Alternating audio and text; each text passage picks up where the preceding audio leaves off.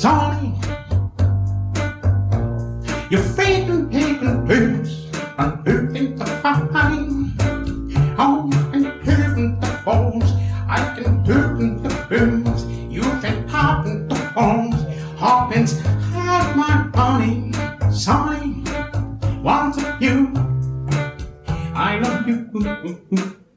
À toutes et bonjour à tous et bienvenue dans Super Cover Battle, le podcast qui classe les reprises musicales à la manière de Super Ciné Battle. Vous écoutez présentement le dernier épisode de Super Cover Battle. Ah. En effet, après des centaines d'heures de palabres, de jurisprudence, de décortiquage de guitares mal accordées, d'anacrose ou d'analyse plus ou moins réussie de reprises, Mhm. nous arrivons au bout de notre modeste entreprise, érigée à grands coups de grisou hay et de mauvaise foi en aluminium brossé. En effet, nous sommes en septembre 2031 et nous avons épuisé le stock des 1367 propositions envoyées depuis le tout premier numéro. Souvenez-vous, ou pas d'ailleurs, c'est peut-être préférable, de Back in Black par Shakira, la première reprise du tout premier numéro en mai 2020. Fini donc les longues heures à se creuser le cerveau pour trouver une intro marrante qui ne verse pas dans l'autoréférence et qui évite les sempiternelles allusions à tes goûts musicaux douteux, de Dave à JJG en passant par Ultra Vomit ou Natacha Saint-Pierre. On se souvient tous de cet épisode 47, un épisode capté en live au Festival international du Sarouel Troué, où tu as tenté de mettre à la première place donc la reprise de Dancing Queen d'Abba par Natacha Saint-Pierre. Tout à fait. Alors j'ai vérifié, hein, cette reprise existe. Bah, évidemment. Fini aussi les polémiques stériles sur le classement de telle ou telle chanson, et de toute façon, la phrase la plus juste de toute l'histoire de Super Cover Battle quant au classement des reprises, eh ben déjà on n'a même pas été capable de la trouver nous, puisqu'on la doit à un auditeur, coucou Nathanaël. Au passage, Nathanaël, ne te réjouis pas trop vite d'entendre ton prénom, parce que compte tenu de la chanson que tu nous as envoyée ce soir, fais pas trop le malin, on va dire ça comme ça. Et donc Nathanaël, pardon, disait ceci. Le classement de Super Cover Battle était cohérent quand il n'y avait que deux titres de classés. Ce qui est tout à fait vrai, en vrai, pour de vrai, et qui me fait penser à mon fils qui fanfaronne avec ses 19 de moyenne générale alors qu'il a eu qu'une seule note. Bon, en Bravo plus. Bichette, c'est même pas vrai, il a, il a eu trois notes, 16 et 2 20, donc bravo mon fils. Donc, fini aussi les pins auditeurs. De toute façon, on peut le dire maintenant, Damien, c'était pas toi qui jouais du stylophone, du flutio maasai, de la flûte de pan en rotin tressé ou de la guimbarde hydroacoustique, mais on repiquait simplement des vidéos YouTube et magnifiquement insérées dans l'épisode grâce aux équipes de montage. Tout à fait. Et outre le fait de ne plus avoir de reprise à classer, il s'avère qu'en termes d'emploi du temps, ça devenait de toute façon impossible de tout gérer. Entre mon rôle de président de l'association Des oreilles pour les jonglis jonglots qui vient en aide aux handicapés auditifs, alors les handicapés auditifs, c'est pas les personnes sourdes, juste celles qui ont des goûts de chiottes, donc qui me prend beaucoup de temps. Et ton rôle de directeur des cabinets du ministère de l'Éducation nationale, ça devenait compliqué aussi. Ah bah oui. Petite précision, si vous vous demandez en quoi consiste le poste de directeur des cabinets du ministère de l'Éducation nationale, eh bien il s'agit simplement de mettre le nez de Jean-Michel Blanquer dans son caca et Dieu sait s'il y a du boulot. bon, vous l'aurez compris, cette intro était une pure fiction. On refuserait toutes et tous de vivre dans un monde où Blanquer serait encore ministre en 2031. Et donc pardon si on a provoqué quelques frayeurs ou sueurs froides, mais un jour, eh ben ce sera une réalité, il faudra qu'on s'arrête. Quand, où, comment, pourquoi, j'en sais rien, mais ce qui est sûr, c'est qu'on a besoin de vous pour continuer. Donc continuez à nous dire que je suis drôle dans mes intros, alors vous mentez, hein, c'est pas grave. Continuez à nous dire que j'ai bon goût, continuez à nous dire que j'ai grand cœur, continuez à nous dire que j'ai de l'esprit, de la propos, continuez à nous dire que j'ai de la culture aussi, et continuez à nous dire que Damien, eh ben, il fait vachement bien les enchaînements de chansons dans le montage. et comme j'ai pas de chute à cette interminable intro, je vais simplement t'adresser un très sincère salut à toi, mon cher Damien, et surtout, comment vas-tu en cette presque rentrée, puisqu'on enregistre en septembre pour un épisode qui va sortir en octobre? Oui, c'est à peu près ça, ouais. Bah écoute, ça va très très bien, je suis très content de te retrouver, comme d'habitude. Et, euh, et ouais, voilà. Bah, Elle est longue l'intro. hein. Oh Oui, oui, elle était, elle était pas mal, elle était pas mal. Faut mais- que je respire. Mais je suis content parce que t'as quand même cité le, le, futu- le Flutio Maasai. Le Flutio Maasai qui a fait une petite euh, infidélité, puisque j'avais. Voilà, puisque j'étais allé enregistrer avec euh, Julien Baldacchino qui anime le, le podcast Blind Best. Et j'avais fait une petite séquence où j'avais utilisé le, le Flutio Maasai pour faire six reprises. Est-ce que tu l'as écouté? Bien sûr, et je dois bien t'avouer que j'ai trouvé les trois premières, je crois, assez euh, facilement. Par contre, les autres, même en, en connaissant la réponse, c'est- introuvable. Franchement, c'est Ah, introuvable. Bah, écoute, je suis très déçu. C'est vrai? Il y en a qui t'ont dit qu'ils ont Oui, trouvé oui, du euh, premier coup Oui, c'est vrai Je crois qu'il y a Bah, quelqu'un sur le le gars. Discord qui a trouvé les 6, ouais. Oh la Une vache, allez écouter, mais Et puis moi, moi, j'avais tout trouvé.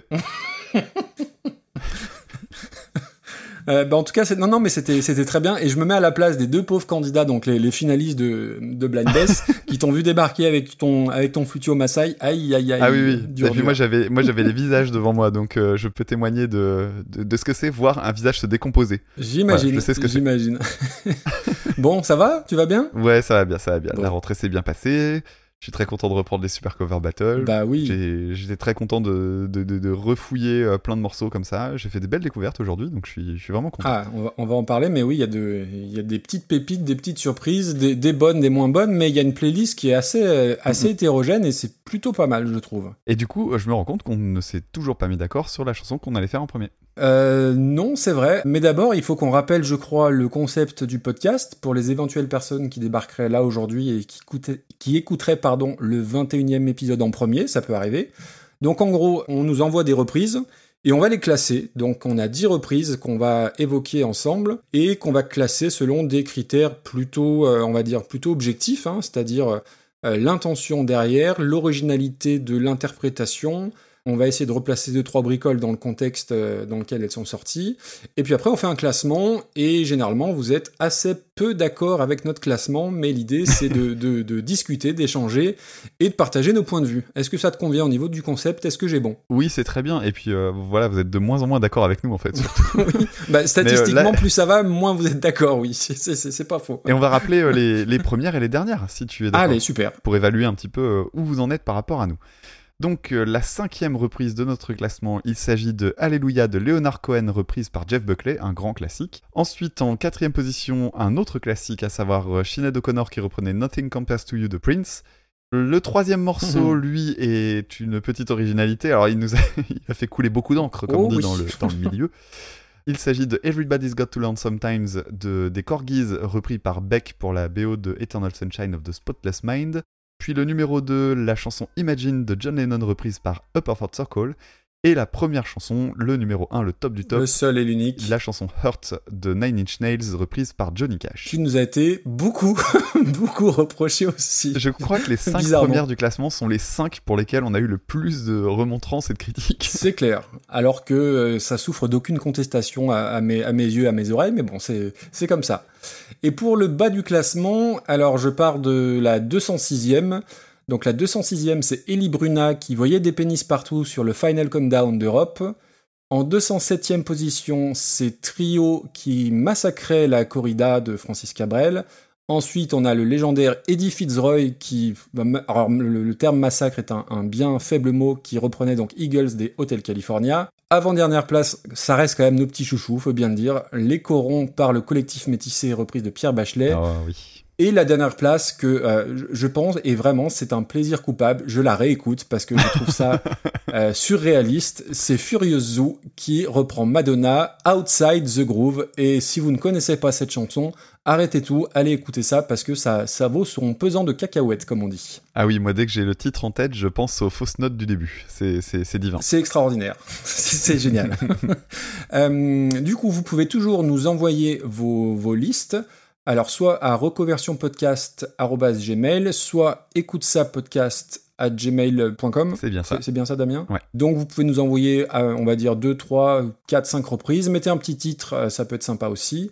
Et euh, on intègre tout ça dans notre master list qui fait une, ouais, à peu près 1300 morceaux encore à, à étudier. Donc on a de quoi faire, mais, ça tourne et ça avance et, on y arrive. Et dans chaque épisode, on choisit 9 morceaux envoyés par des auditeurs et des auditrices, et il y en a un qu'on garde au chaud pour la fin de l'émission avec euh, une reprise incarnée par moi-même, ou plutôt par mon fidèle ami le flutio Masai que voici. Hop,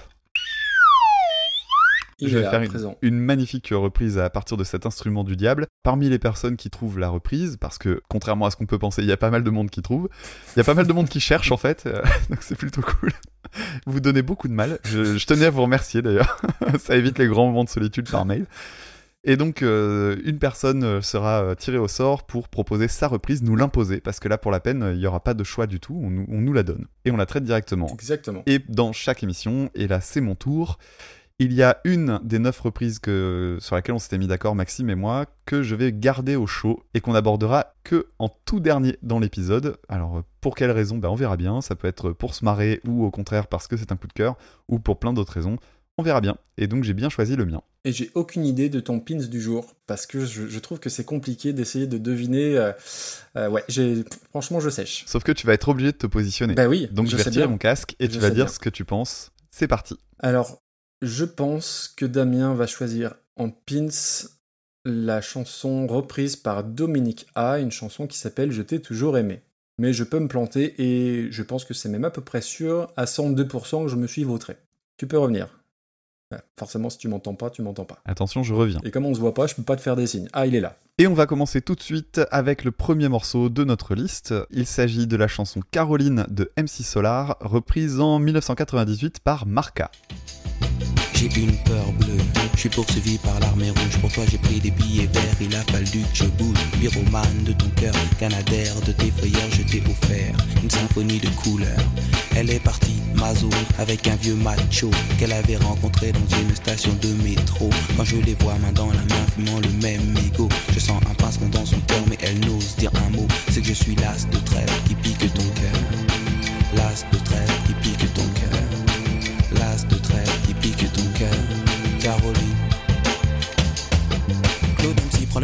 J'enlève de rire à Gamofina pour te parler d'une amie qu'on appelle Caroline. Elle était ma dame, elle était ma gamme, elle était ma vitamine, elle était ma drogue, ma dope, ma coupe, mon crâne, mon amphétamine, Caroline.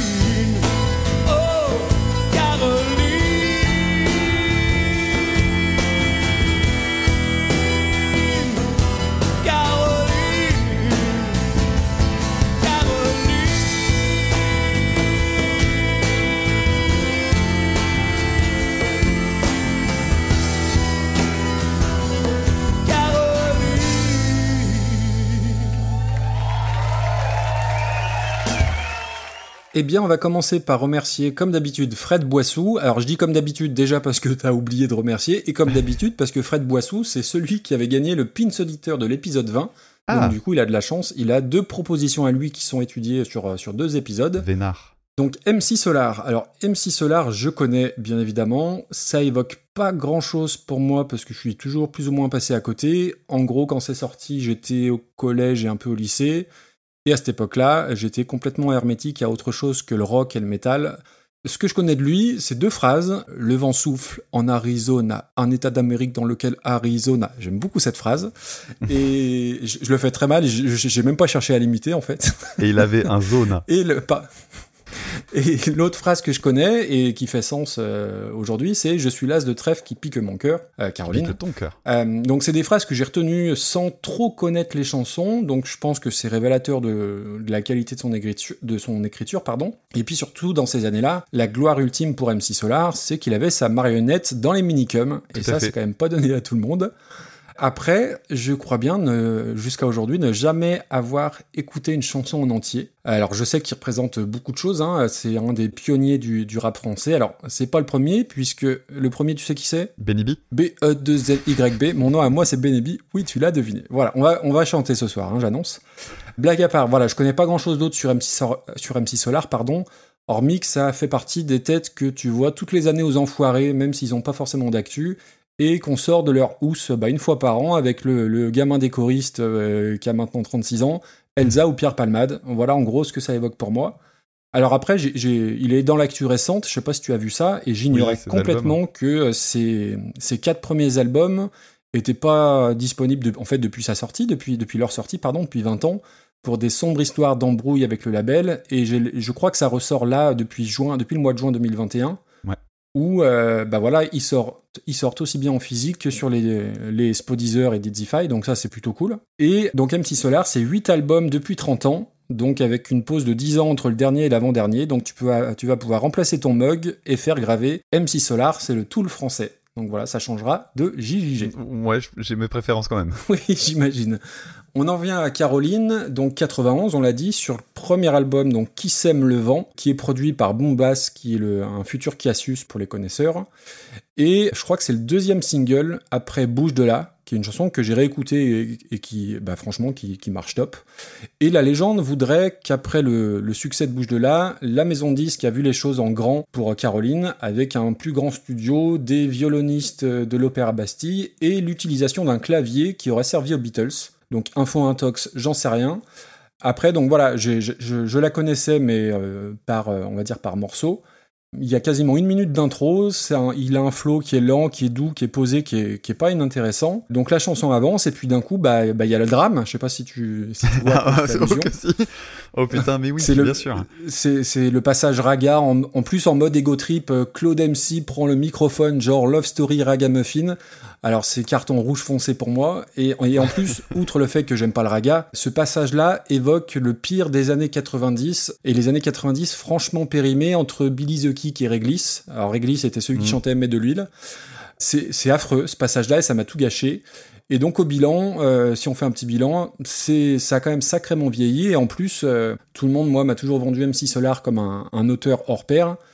Euh, je trouve que le texte est assez basique. Je suis le pyromane de ton cœur. Je pense que j'ai dû l'écrire à Aurélie Bourdalet en 4ème 6. Et Aurélie Bourdalet a vraiment existé. hein. Il faut le dire. Bonjour Aurélie. Et voilà, donc bref, euh, bien mais pas top. Et puis Marca, euh, donc Marca inconnu au bataillon, je jette un coup d'œil sur, euh, sur Spotify. Alors, quand on, on parle de Spotify, qu'on regarde le nombre d'auditeurs, on sait très bien que c'est pas parole d'évangile, mais ça donne un baromètre si c'est connu, pas connu, ou si, on est passé complètement à côté. Donc 7000 auditeurs, donc c'est pas, c'est pas énorme.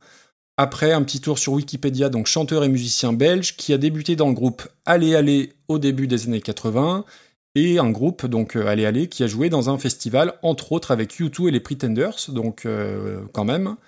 Euh, carrière solo avec une quinzaine d'albums, euh, dont le premier en 92, donc il est contemporain d'MC Solar. Et dans la série Carnet Rose, j'imagine que tu, tu l'as vu et que tu vas peut-être en parler, Marcas, il est marié avec Laurence Bibot, qui est une comédienne belge, et ils sont tous les deux les parents de Roméo Elvis et Angèle. Donc voilà, c'est des noms qui parleront peut-être un peu plus euh, que, que Marca. Sa reprise de Caroline, euh, donc, euh, alors je sais pas ce que tu diffuseras dans les petits extraits, j'imagine la version live, puisque chronologiquement c'est la première, en 99 sur L'homme qui aimait la scène. Sa, version live est, plus longue que la version originale. Moi, ce que j'aime bien, c'est que ça débute par un, petit speech où, où il a un petit bout de papier et en gros, il, dit- il explique qu'il va reprendre peut-être pour la première fois une chanson d'un chanteur qu'il aime bien et ça a l'air d'être réciproque. Avec un joli Et en accent. plus, il a de l'humour parce qu'il dit que c'est pas, il dit euh, le chanteur c'est pas c'est Jérôme. C'est presque dommage qu'il ait pas dit Dave parce que là on est, on faisait la boucle des enfers, la porte des enfers s'ouvrait. Euh, bon, blague à part, la, la- la chanson, alors il y a de l'accordéon qui apporte une vraie touche originale et mélancolique. Alors, on flirte un peu avec le jongli jonglo, mais ça passe. Ouais, ouais, Euh, carrément. C'est c'est limite, c'est limite, mais c'est limite, mais j'ai bien aimé. Euh, je trouve qu'il a une très jolie et une très belle voix. L'accompagnement est chouette, ça fonctionne complètement. Euh, en plus, c'est une vraie. Enfin, c'est pas simple de reprendre un, un morceau de rap et d'en faire une chanson guitare-voix. Et je trouve qu'il y arrive très très bien. Il y a un peu moins de, un peu moins de frime que MC Solar. Et puis d'un coup, bah, c'est re le drame parce que bah, Ah bah oui. il reprend euh, d'une certaine façon les passages raga bah, qui plantent tout et qui gâchent tout le bien que j'ai dit jusque-là. Et quand on transpose du, du, bah, du raga en, en guitare-voix, ça donne un truc qui sent quand même fort le Sarwell de Jongli Jonglo, ou qui sent un peu la Starac, mais en plus la Starac des saisons que plus personne ne regardait. Et ça devient le gros bouton au milieu du, au, milieu du nez, tu vois plus que ça, et c'est très très dommage, parce que sur le, sur le, sur le début, donc on va dire les trois quarts, j'étais plutôt très emballé, le mot est un peu fort, mais je trouvais ça vraiment très très bien.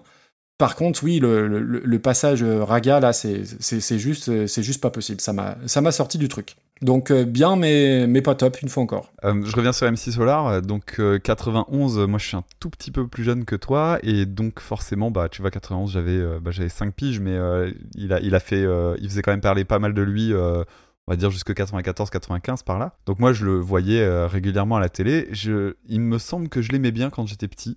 En tout cas, j'ai un bon souvenir de Nouveau Western qui samplait euh, la musique de Bonnie and Clyde Ah bah oui. et euh, Bouge de là aussi qui était cool. Et puis euh, bah voilà en fait euh, MC Solar surtout c'était l'image du rap euh, apprécié par les par les intellos Mmh, parce complètement. que il, il se voulait avoir une espèce de qualité littéraire que les autres n'auraient pas.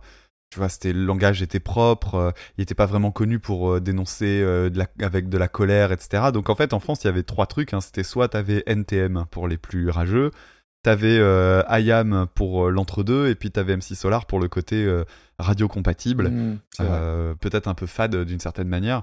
En tout cas, l'image qu'il a, c'est celui de dire, bah, voilà, c'est le rap littéraire, un peu comme Abdal Malik a un peu cette image-là C'est aujourd'hui. ce que j'allais dire, c'est l'Abdel Malik des années 90. En fait. Ouais, voilà, c'est un peu ça. Alors, la, la chanson en elle-même, euh, j'ai- j'ai- j'ai- on va tout de suite euh, débunker le truc. euh, c'est une chanson que je déteste depuis toujours. Je, je l'ai jamais aimée. Ah, ok, très bien. La- en fait, elle est très représentative de la, de la prod et du flow du début, de la fin des années 80, début 90. Il y a le, tu sais, la, la scansion, ça fait un peu scansion. Yo, je fais du rap. T'as vu? C'est un Et peu ça. On dirait des sketchs des inconnus en fait. Et le truc, c'est, enfin, c'est pas illogique. C'était, c'était les débuts du rap en France. Et, et bah voilà, c'est le rap qui a été caricaturé par la suite. Par contre, dans la, dans la prod, bah voilà, ce que j'aimais bien dans cette période-là, c'est les instrumentaux qui sont teintés de jazz, de soul, de funk, le fameux boom bap dont je parlais dans l'épisode sur Stupéflip. Euh, et puis euh, tout ça, toute cette prod-là, on la doit à, à son, à son producteur qui s'appelait euh, Jimmy J. Et euh, Jimmy J, pour l'anecdote, lui, c'est assez rigolo. J'ai lu qu'il avait financé son premier matos, en fait, un Mac et puis quelques trucs pour faire du sampling, etc. Après avoir gagné 300 000 francs au loto. Ah oui. Et je me dis, bah voilà, si ce mec-là n'avait pas gagné au loto, on n'aurait pas eu MC Solar. Et mine de rien, MC Solar, même si j'aime pas cette chanson-là, et que euh, clairement j'en ai réécouté d'autres et je trouve que ça a très très mal vieilli, pour moi c'est limite inécoutable. C'est un témoignage d'une époque. Et je trouve que en, en ça, euh, c'est c'est quand même un drôle de hasard que ça se, se soit joué à un ticket de loto. Euh, ensuite, euh, pour ce qui est de l'instrumental, t'as dit, hein, le- effectivement, euh, les cordes avec les quatre violonistes, le synthé, tout ça. En fait, ce qu'il y a de sympa là-dedans, c'est que y a la boucle de batterie, c'est un truc samplé.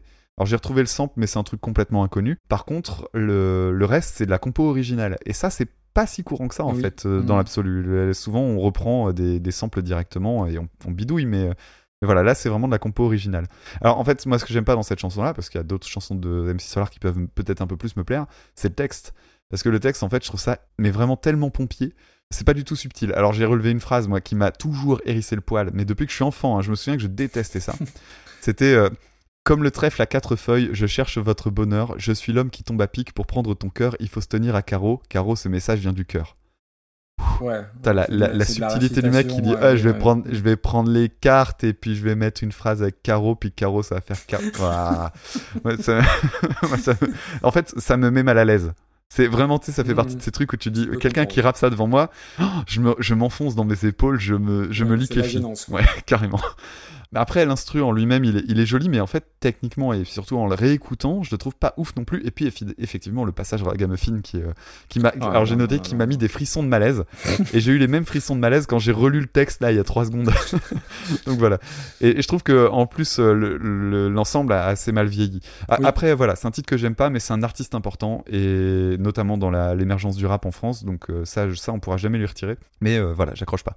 Alors Marca. Bon, il y a les fils d'eux, les filles d'eux, il y a le père d'eux.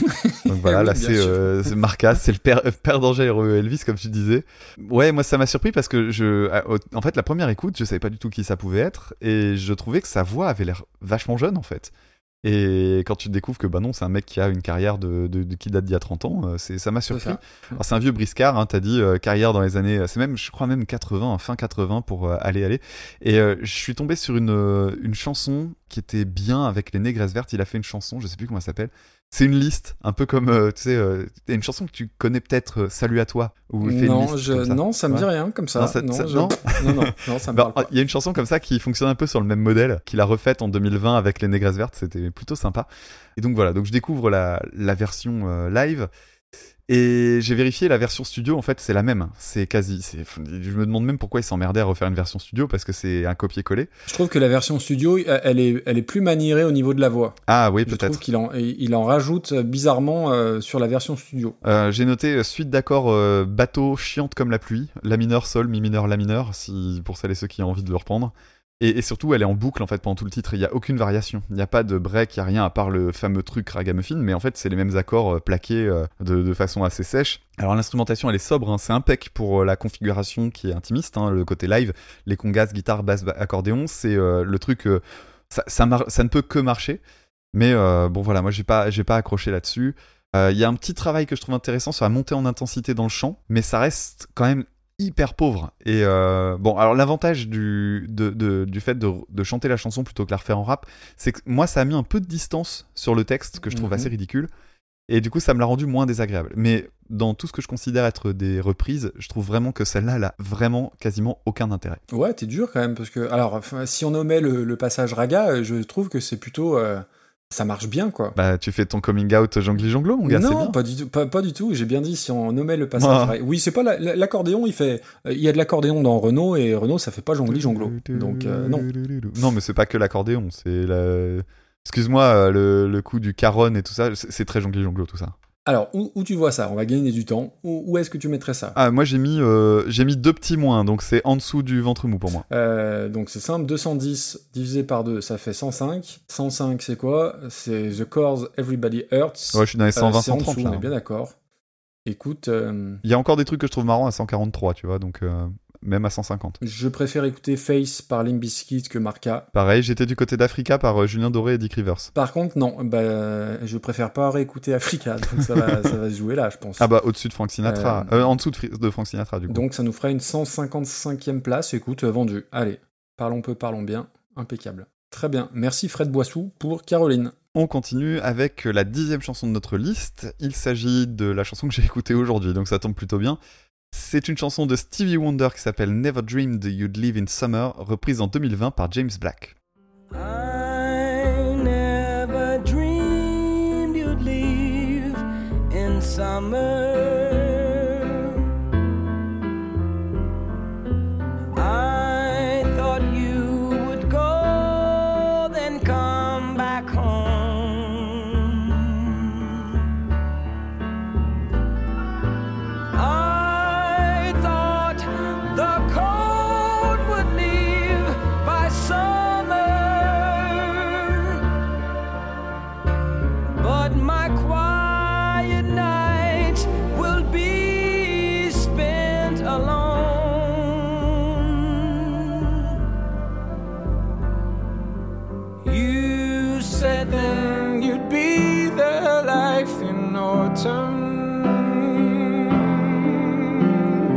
Said you'd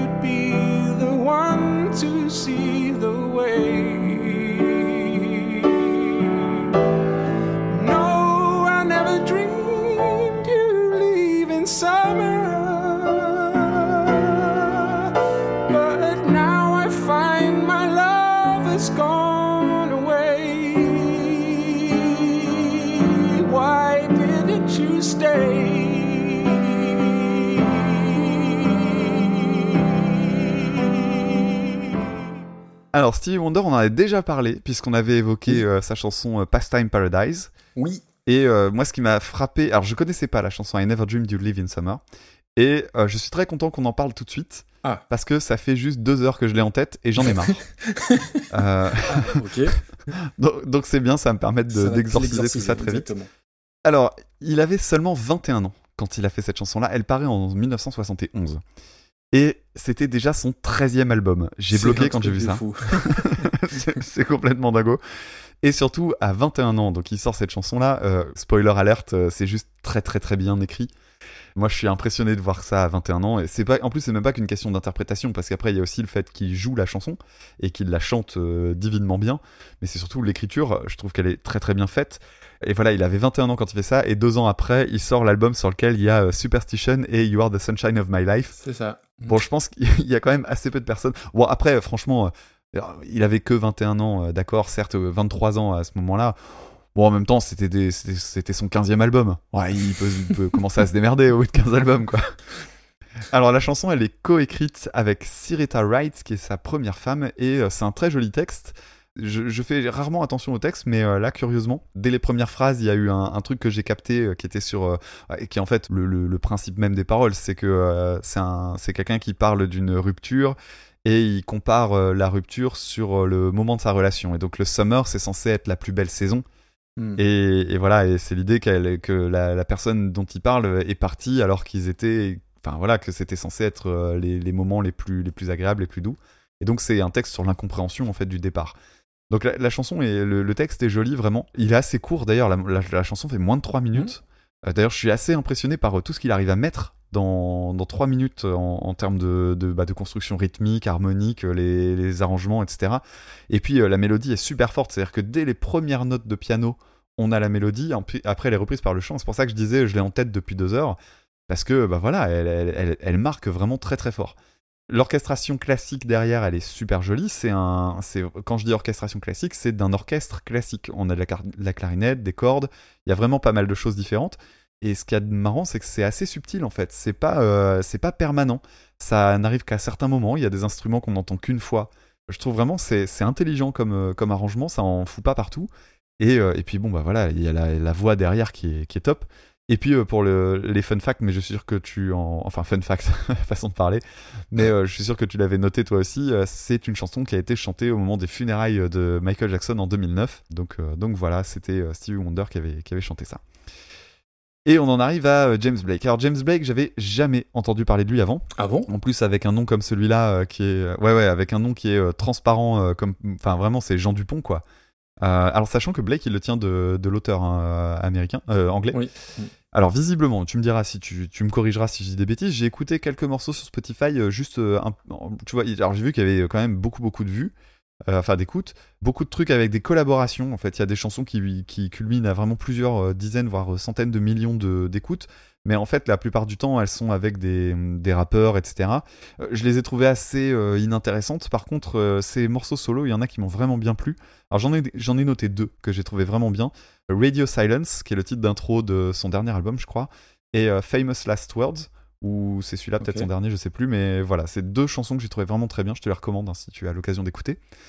Et euh, voilà, ça a l'air d'être un. C'est un mec, c'est un indé qui apparemment compose tout et produit tout de chez lui. Et il fait aussi euh, du, du YouTube, j'en reparlerai dans quelques, dans quelques minutes. Bon, la reprise euh, piano solo, donc moi ce que j'aime bien là-dedans, c'est qu'en fait ça permet de faire ressortir certaines sonorités de l'instrumental. En fait, ça, ça permet de voir à quel point la, la- simplement la chanson euh, au niveau instrumental est- est, est est forte, vraiment ouais. hyper bien écrite, ouais. Et euh, ça fait ressortir donc les, les sonorités jazzy. Le chant est hyper technique, super maîtrisé, très impressionnant. Et euh, je parlais de YouTube il y a quelques secondes. Sur YouTube, il y a une version où il se filme, euh, en plus avec la bête webcam posée à côté du piano, et il commence à chanter cette chanson. Euh, Il n'y a pas une note à côté. C'est incroyable, Ouais. c'est quasiment la même. Et là, je me dis, ah ouais, le mec, il en a sous le pied. Par contre, sur la question de l'intérêt en termes de reprise, je t'avoue, je suis beaucoup plus dubitatif. Parce que, d'abord, c'est très très proche. Alors, c'est ça a les avantages que je disais il y a deux minutes, mais, mais ça, crée aussi une faiblesse de mon côté, c'est que je la trouve du coup très démonstrative. Parce que je vois pas vraiment la plus-value, si tu veux. Il y a, y a trop peu de nouveautés pour que, euh, dans l'approche pour que ça marque plus que ça, ce qui fait qu'en fait, je me concentre sur le seul vrai changement qui est sa façon de chanter. Euh, comment dire Stevie Wonder, il a un chant très technique et très balèze et très envolé et tout ce qu'on veut, mais c'est un petit peu moins maniéré en fait. Et là, du coup, je trouve que ça appuie trop les effets. Et ça, moi, ça me fait sortir. C'est le genre de chanson que, je- tu vois, je la trouve bien cette reprise parce que la chanson est imparable, mais c'est pas pour la reprise en fait. Je crois, je crois que j'aime bien la chanson ouais. d'origine et que le mec la reprend bien, quoi. Et c'est tout. Ça s'arrête là pour moi. Après, de toute façon, t'attaquer à Stevie Wonder, c'est c'est l'Everest euh, en tongue. C'est pas possible. Enfin, en termes Ouais, de voix, courageux. vocalement. Bah, rien que pour ça, c'est un, c'est un point positif, hein, du coup, pour lui. Complètement, complètement. Et euh, donc c'est Dodoy, qui est de, bien connu de- du podcast 4 garçons dans le podcast, qui avait gagné le, le Pins Auditeur et donc qui a choisi cette, euh, cette chanson-là. Euh, je reviens pas trop sur Stevie Wonder, si ce n'est que je pense que c'est le dernier plus grand dans cette, euh, on va dire, dans, dans ce style-là. Il a 71 ans et il a 60 ans de carrière, donc voilà, ça pose un peu le bonhomme Ouais, et il a gagné 25 Grammy Awards. Euh, voilà, pour moi, c'est le, c'est le plus grand. Songs in a Key of Life, l'album dont tu as parlé, c'est un double album tout bonnement indispensable. Il faut avoir ça chez soi, il faut l'avoir écouté. Euh, voilà, euh, j'en dis pas plus sur Stevie Wonder, tout le monde connaît, tout le monde l'aime, et il n'y a pas de problème avec ça.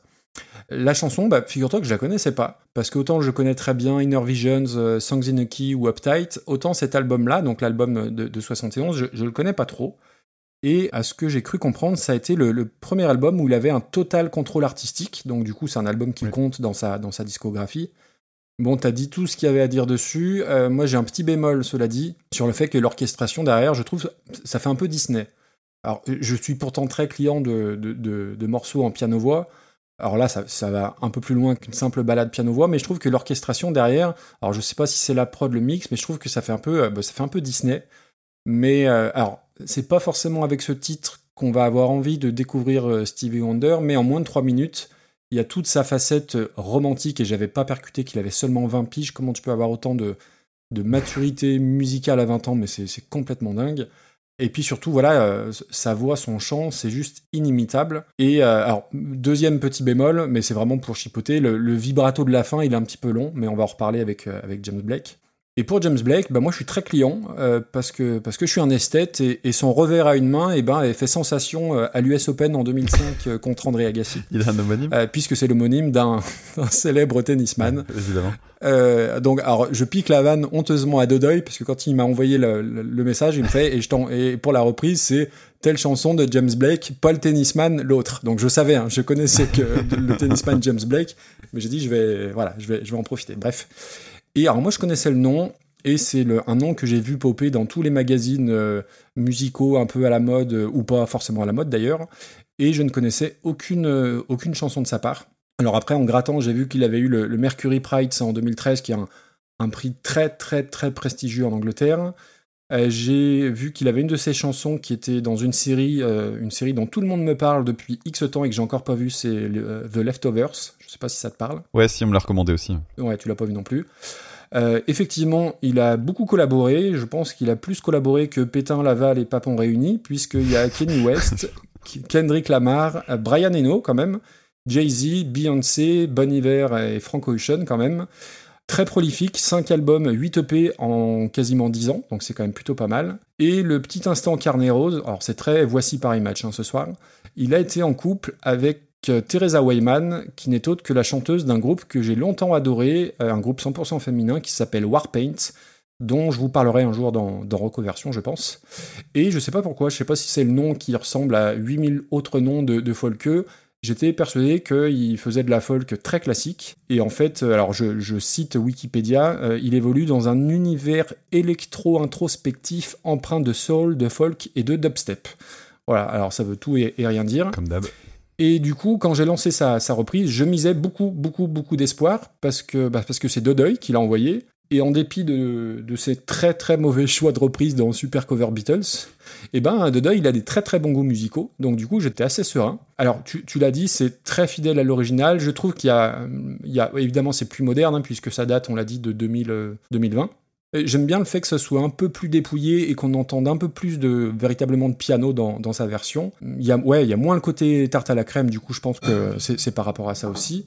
Mais pour une raison que j'ignore, je suis pas sensible à sa voix. Alors euh, on sent bien que le gars techniquement, euh, il, est, très fort, il, chante très bien, il n'y a pas de souci, mais ça coche toutes les cases pour que ça me plaise et il y a un truc qui me manque.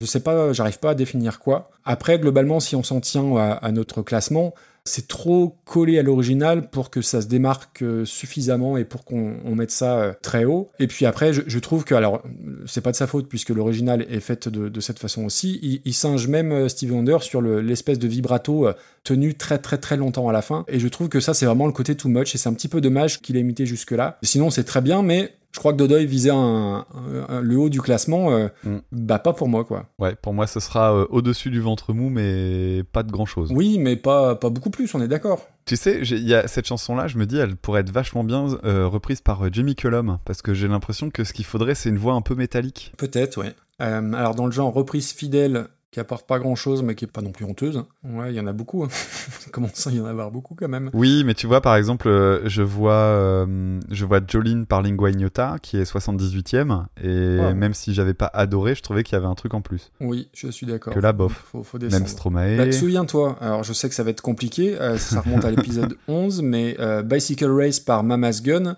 pour le coup c'était fidèle, ça n'apportait rien, mais c'était fidèle, donc ça peut être un bon point de repère. C'est quel numéro dans la liste 88ème, pardon. Cras de deuil, il va être fou. Je la mettrais quand même en dessous de Stromae. En dessous de Stromae, ok. Euh, Est-ce qu'on ça se met en dessous de Janis Joplin? Ah, Janis Joplin a plus laissé sa marque dans l'histoire, mais est-ce qu'on se juge par rapport à ça? Bah non. Attends, attends, il y a Johnny Hallyday. Et sa statue, et sa statue.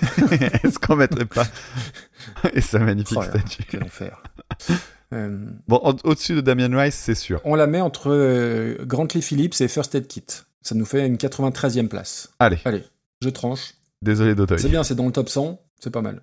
Je crois que Dodoy, il... je crois que Dodoy, il fondait beaucoup d'espoir. Oui. euh, il, il espérait vraiment que ça bouscule le haut. Il euh. faut que je retrouve, mais je, je crois qu'il misait un top 5. Alors je sais pas si c'était ironique ou, ou, ou il était f- fichtrement ambitieux. Ah, il, est revenu, il est revenu sur ses propos et de ses déclarations Ah, tout à l'heure. Il a effacé le message. Il a, il a fait un démenti dans la presse. Donc oui, ce qui est 93e, ce qui est, ce qui est bien. hein. Oui, c'est la première moitié. Bon, Johnny Hallyday est devant. Je sais pas ce qu'il faut en conclure, mais Alors, on va continuer maintenant avec la neuvième chanson de la liste, c'est-à-dire qu'on va parler maintenant de la chanson Hanging on the Telephone de The Nerves en 1976, reprise par Blondie en 1978, le tout proposé par Dr Zayus.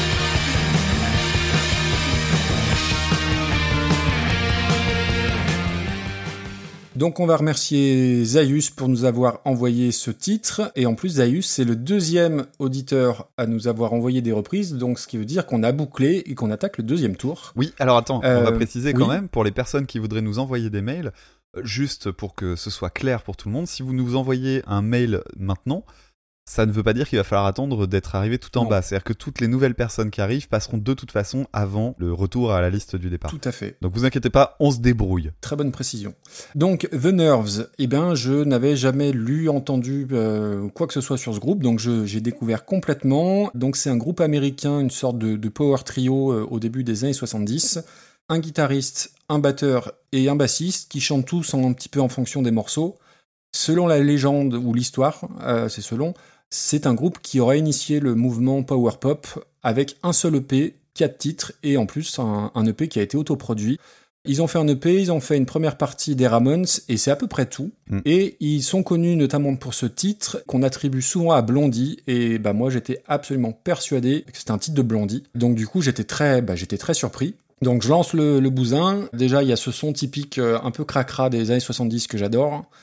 Ça a un nom punk, ça a la durée du punk, hein, puisque le morceau fait moins de 3 minutes, mais c'est pas du punk. Euh, alors, au début, j'ai noté ça chante super bien, et en fait, j'ai barré, j'ai réécrit. J'ai noté la ligne de chant et la ligne de gratte, et la ligne de gratte, pardon, elles sont incroyablement mélodiques et directes. Mm. Et surtout, moi, ce qui fait la petite différence, c'est euh, la, la très très bonne ligne de basse euh, tendue comme une arbalète, là, qui est juste en soutien, mais que tu entends très très distinctement. C'est propre, il n'y a pas de fioriture, et c'est un putain de bon morceau. Ouais. Désolé, hein, mais c'est vraiment ce que ça m'a inspiré. En plus, je trouve, au-delà du côté euh, ligne de basse, euh, ligne de guitare et ça chante, il y a, il y a un vrai côté Beatles ou Beach Boys Carrément. dans la volonté de proposer une mélodie avec des chœurs. C'est assez fou. Ça dure 2 minutes 4, donc en 2 minutes, c'est plié, il n'y a rien qui dépasse, il n'y a rien en trop, il n'y a rien qui manque, et c'est trop juste la classe. Je comprends pas comment j'ai vécu 39 ans sans savoir que c'était The Nerves derrière ce morceau-là. Et voilà, c'est typiquement le, genre de chanson révélation tu dis mais bon sang, mais c'est bien sûr, mais pourquoi j'ai pas connu ça avant? Et c'est typiquement le genre de chanson qui, où je me dis mais heureusement qu'on fait ce podcast-là parce que ça permet de découvrir ce genre de petites pépites.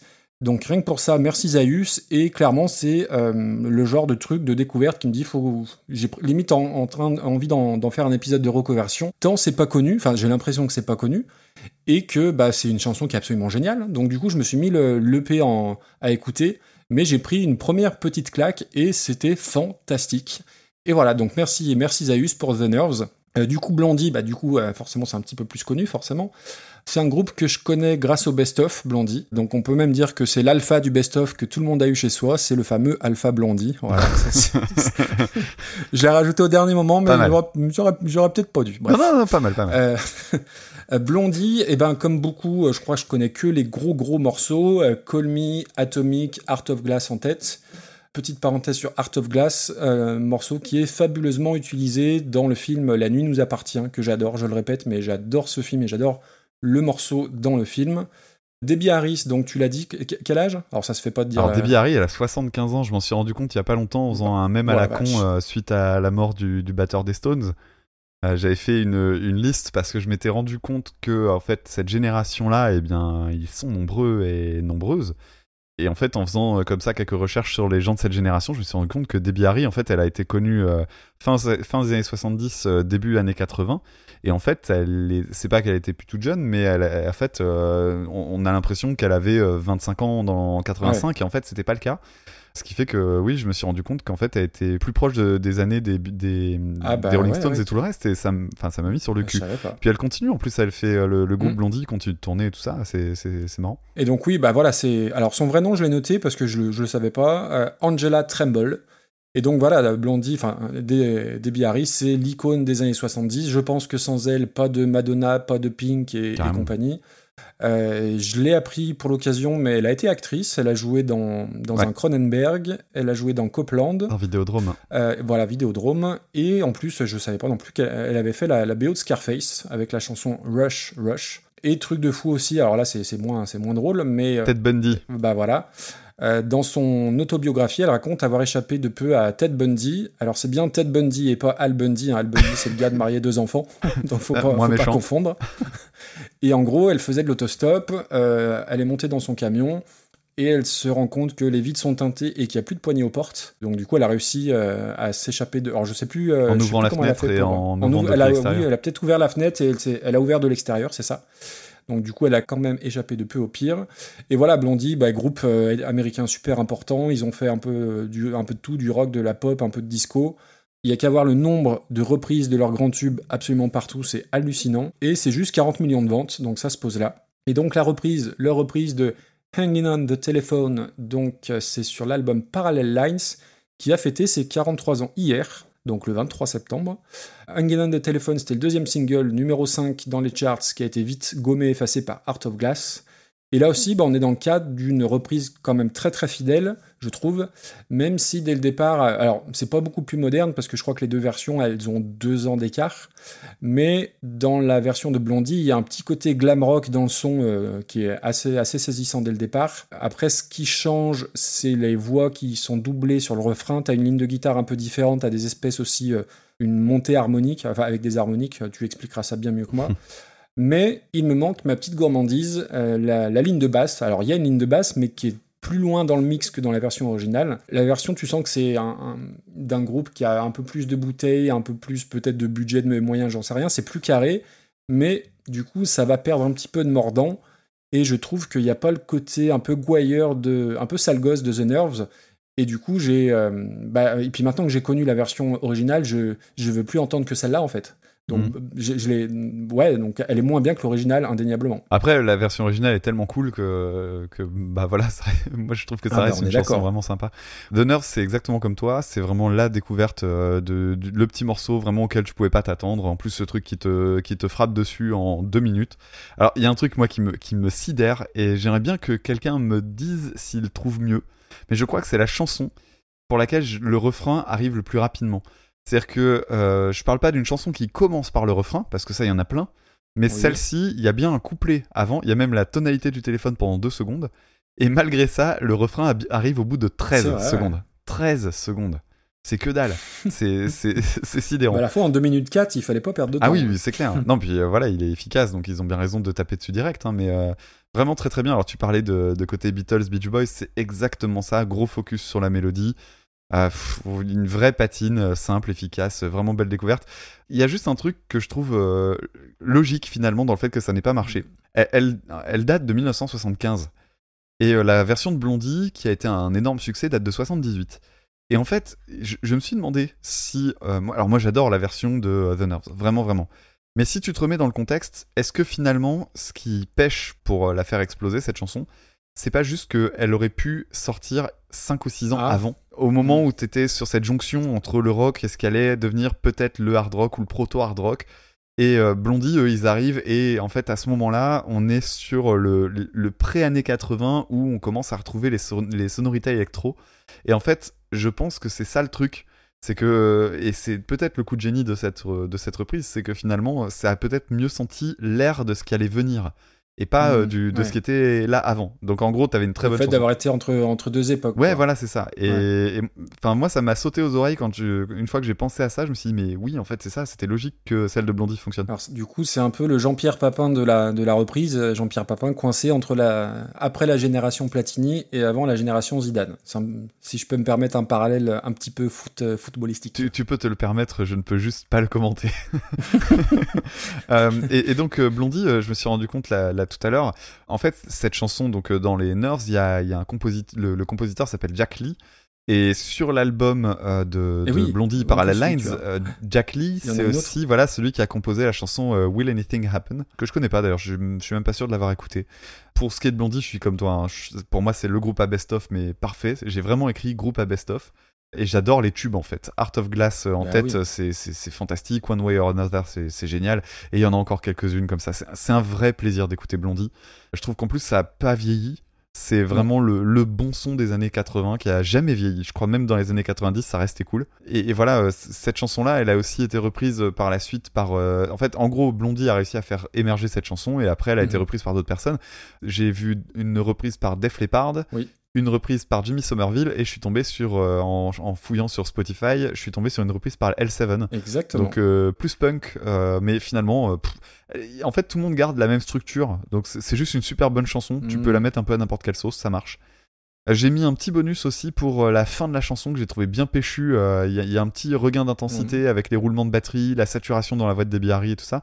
Enfin voilà, moi j'ai trouvé que c'était très fidèle et que c'était un, un très bon titre. Après, c'est pas une reprise qui révolutionne, donc euh, pour moi c'était. euh, Non, mais vu que c'est notre podcast et on fait un peu ce qu'on veut, j'ai envie de la mettre plus haut peut-être que sa valeur intrinsèque, juste pour mettre les nerves et pour qu'on en parle. Alors, je vais pas, on va pas mettre ça trop non plus, mais quand on a des petites découvertes comme ça, je trouve que c'est bien de les mettre en avant. Ouais, bah moi j'étais sur euh, top 40 ou 50. Allez, écoute, euh, ouais, ouais, ça me va, ça me va très bien. Alors, ça va hurler au scandale, mais c'est pas très grave. ah oui, on est quand même dans du, dans, dans du très qualitatif. top 50. 40-50, ça rigole pas. Alors, alors peut-être top 52. Ah bah voilà, j'ai vu. non, non, non. Et bah écoute, moi, euh, 49e. Alors je oui, vois effe- 49e. voilà, comme de par Comme de hasard, par la hasard. 49e, c'est Vanina euh, par Dave. Non, je trouve quand même qu'elle a- c'est un peu l'arlésienne, je suis Non, non, désolé, elle offre moins que la reprise de Vanina. Tu vois, ah ouais, même, putain, Isaac Delusion, euh, j'avais dû, j'avais dû forcer pour la mettre aussi haut par rapport à ce que tu en avais dit. Non, non, mais c'est, c'est dans ces eaux-là, Damien. Ouais, c'est dans ces eaux-là, carrément. Ouais, on- mettons-la au-dessus de Isaac Delusion. Il est où Isaac Delusion? Et bah juste au-dessus, 48e. Putain, T'es vraiment un enfoiré. hein. Non, Juste mais, pour le euh, plaisir non, de de Dave en dehors du top 50. Pour de vrai, on va y arriver. Allez, Je- je te le fais parce que je suis content de te parler. Allez. Très bien. Une belle 48e place. Donc on peut officiellement dire que Dave est celui qui clôt le top 50. Exactement. Mais heureusement, il nous reste 7 chansons, donc l'épisode n'est pas fini. On verra, on Je- verra. je- il va y avoir de la négo, mon gars, ce soir, mais je te dis, je te dis même pas. Possible. Je, je le sens. Eh bien, on va continuer avec euh, une chanson qui a été un grand succès à son époque, puisqu'on va parler de la chanson Gangnam Style de Psy en 2012, reprise sous le délicat titre Dieu. Gangbang Style par Dance Floor Disaster en 2013. Gangnam Style.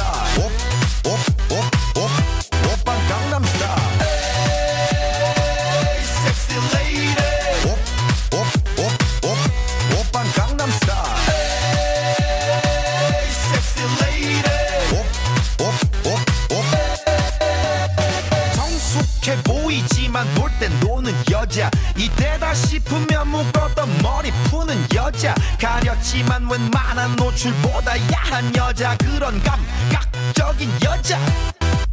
나는 선어해. 점잖아 보이지만 놀 땐 노는 선어해. 내가 되면 완전 미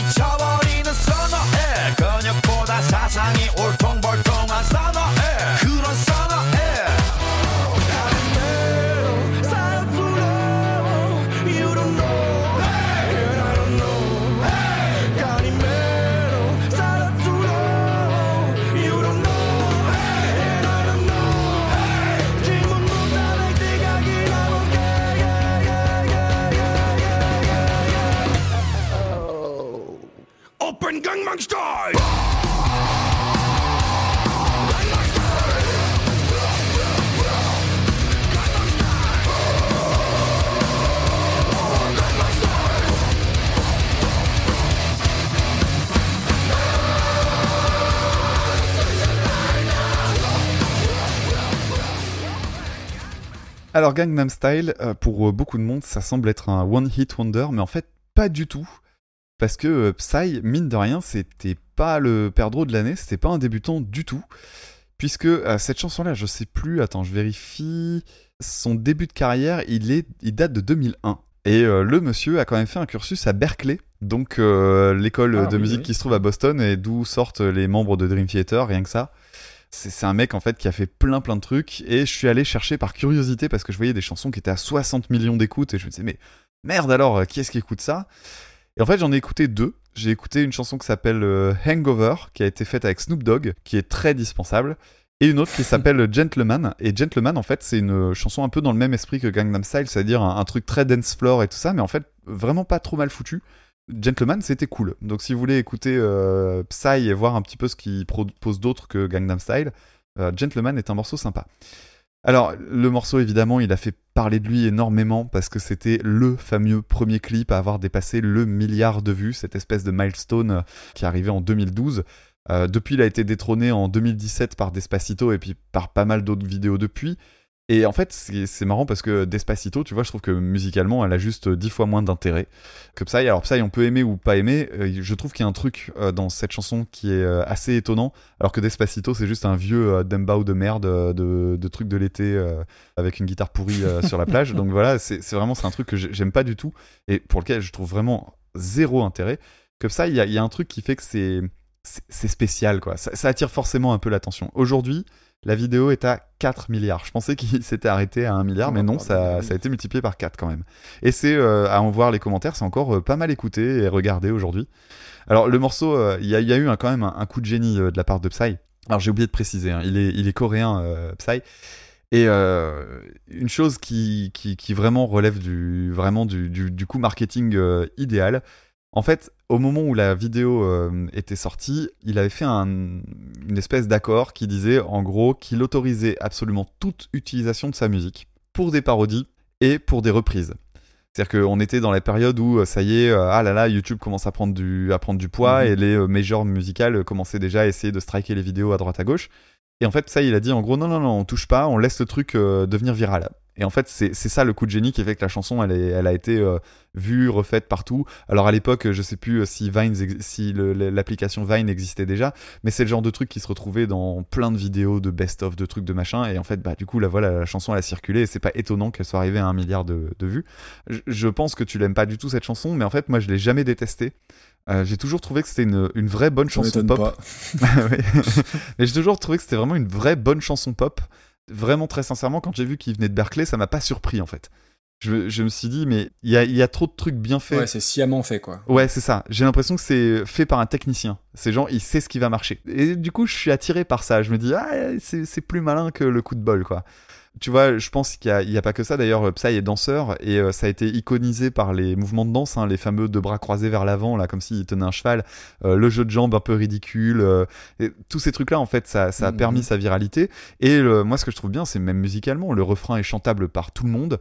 Euh, la structure, elle est hyper efficace, même si c'est méga chargé. C'est quand même hyper lourd. Je l'ai Ah, réécouté. Les yeux, hein. Ouais, je l'ai réécouté euh, hier et en fait au- pendant la on va dire la première minute 30, j'étais content de la réécouter en me disant ah ça fait longtemps que j'ai pas entendu ce truc là et en fait la deuxième minute c'est je me suis dit, c'est bon c'est lourd quand même hein, c'est bon on a compris mais euh, mais voilà, moi je je trouve quand même que c'est une chanson intéressante. Pourtant, ce qui est marrant, c'est qu'il y a aussi un côté un peu surprenant, c'est que c'est très local, c'est qu'il parodie le fameux style de vie du quartier riche de Séoul, Gangnam Style, Ouais. en fait, c'est le Mm. quartier de Gangnam. Et en fait, je pense que c'est le second degré en fait du personnage de Psy dans sa vidéo qui a permis aussi euh, d'alléger ça et de le rendre un peu international. Alors pour ce qui est de, la reprise, donc Dance Floor Disaster, ça faisait très longtemps qu'on n'avait pas euh, attaqué une reprise vraiment métal d'un gros truc populaire. Euh, je mets à part euh, Furious Zoo parce que euh, c'est- hors compétition. mais, mais voilà, en plus, un truc un peu moderne, bien, enfin bien fait, je veux dire, avec une prod assez dense, etc. Ça, ça faisait longtemps qu'on n'avait pas vu ça. Alors, Dance Floor Disaster, c'est un groupe nantais J'ai vu que les membres venaient de plein de groupes différents. J'ai pas relevé le nom des groupes parce qu'ils me disaient rien, sauf un. Il y a un groupe que j'aime bien et qui a un nom que j'ai toujours adoré qui s'appelle Qui aime ça Euh, je, je sais pas si t'as déjà écouté, mais euh, je trouve que le nom, il- le nom est assez génial. Donc Qui aime ça euh, groupe, groupe vraiment sympa, métal avec un, un petit côté punk dedans et puis bah, des cuivres. Et, et c'est bien bien sauvage. Ils avaient fait notamment, je crois que c'est leur live d'adieu. Et le live d'adieu, il, il est top vraiment. Donc si vous voulez découvrir ça, c'est vraiment bien. Mais voilà, Dance Floor Disaster, je connaissais pas du tout. Alors l'album et le, et le, le groupe, en fait, c'est un concept. Je crois qu'il y a qu'un seul album à date, même si je crois que ça s'appelle Volume 1, ce qui laisserait Oui, euh, oui. entendre Mhm. qu'il y aurait une suite un jour. Euh, le principe, c'est de reprendre des titres Dance Floor euh, version métal, rien que du très classique hein, finalement, avec des chansons de Too Unlimited, Corona, Psy, Scatman. Bon voilà, c'est des titres pas. Alors il y a des titres parodiques, mais j'ai du mal à. Il y a un truc qui m'a gêné dans la chanson, c'est que je comprenais pas ce qu'il disait. Et tu peux te douter qu'avec un titre comme Gangbang Style, ça m'a gêné parce que j'avais j'avais Bah, besoin voilà. de savoir. j'avais besoin de savoir parce que j'avais pas envie de dire ah c'est cool et en fait de me rendre compte que c'est euh, vraiment euh, gênant. Donc je comprenais rien, dommage. Mais euh, les titres de certaines chansons m'ont fait me dire euh, oula, euh, on sent la finesse des ultra vomit like. On n'est pas loin de Furious Zoo et compagnie. hein, ouais, ouais, ouais. Et, et tu vois, la, la frange beauf toxique du métal, tu Mm. vois.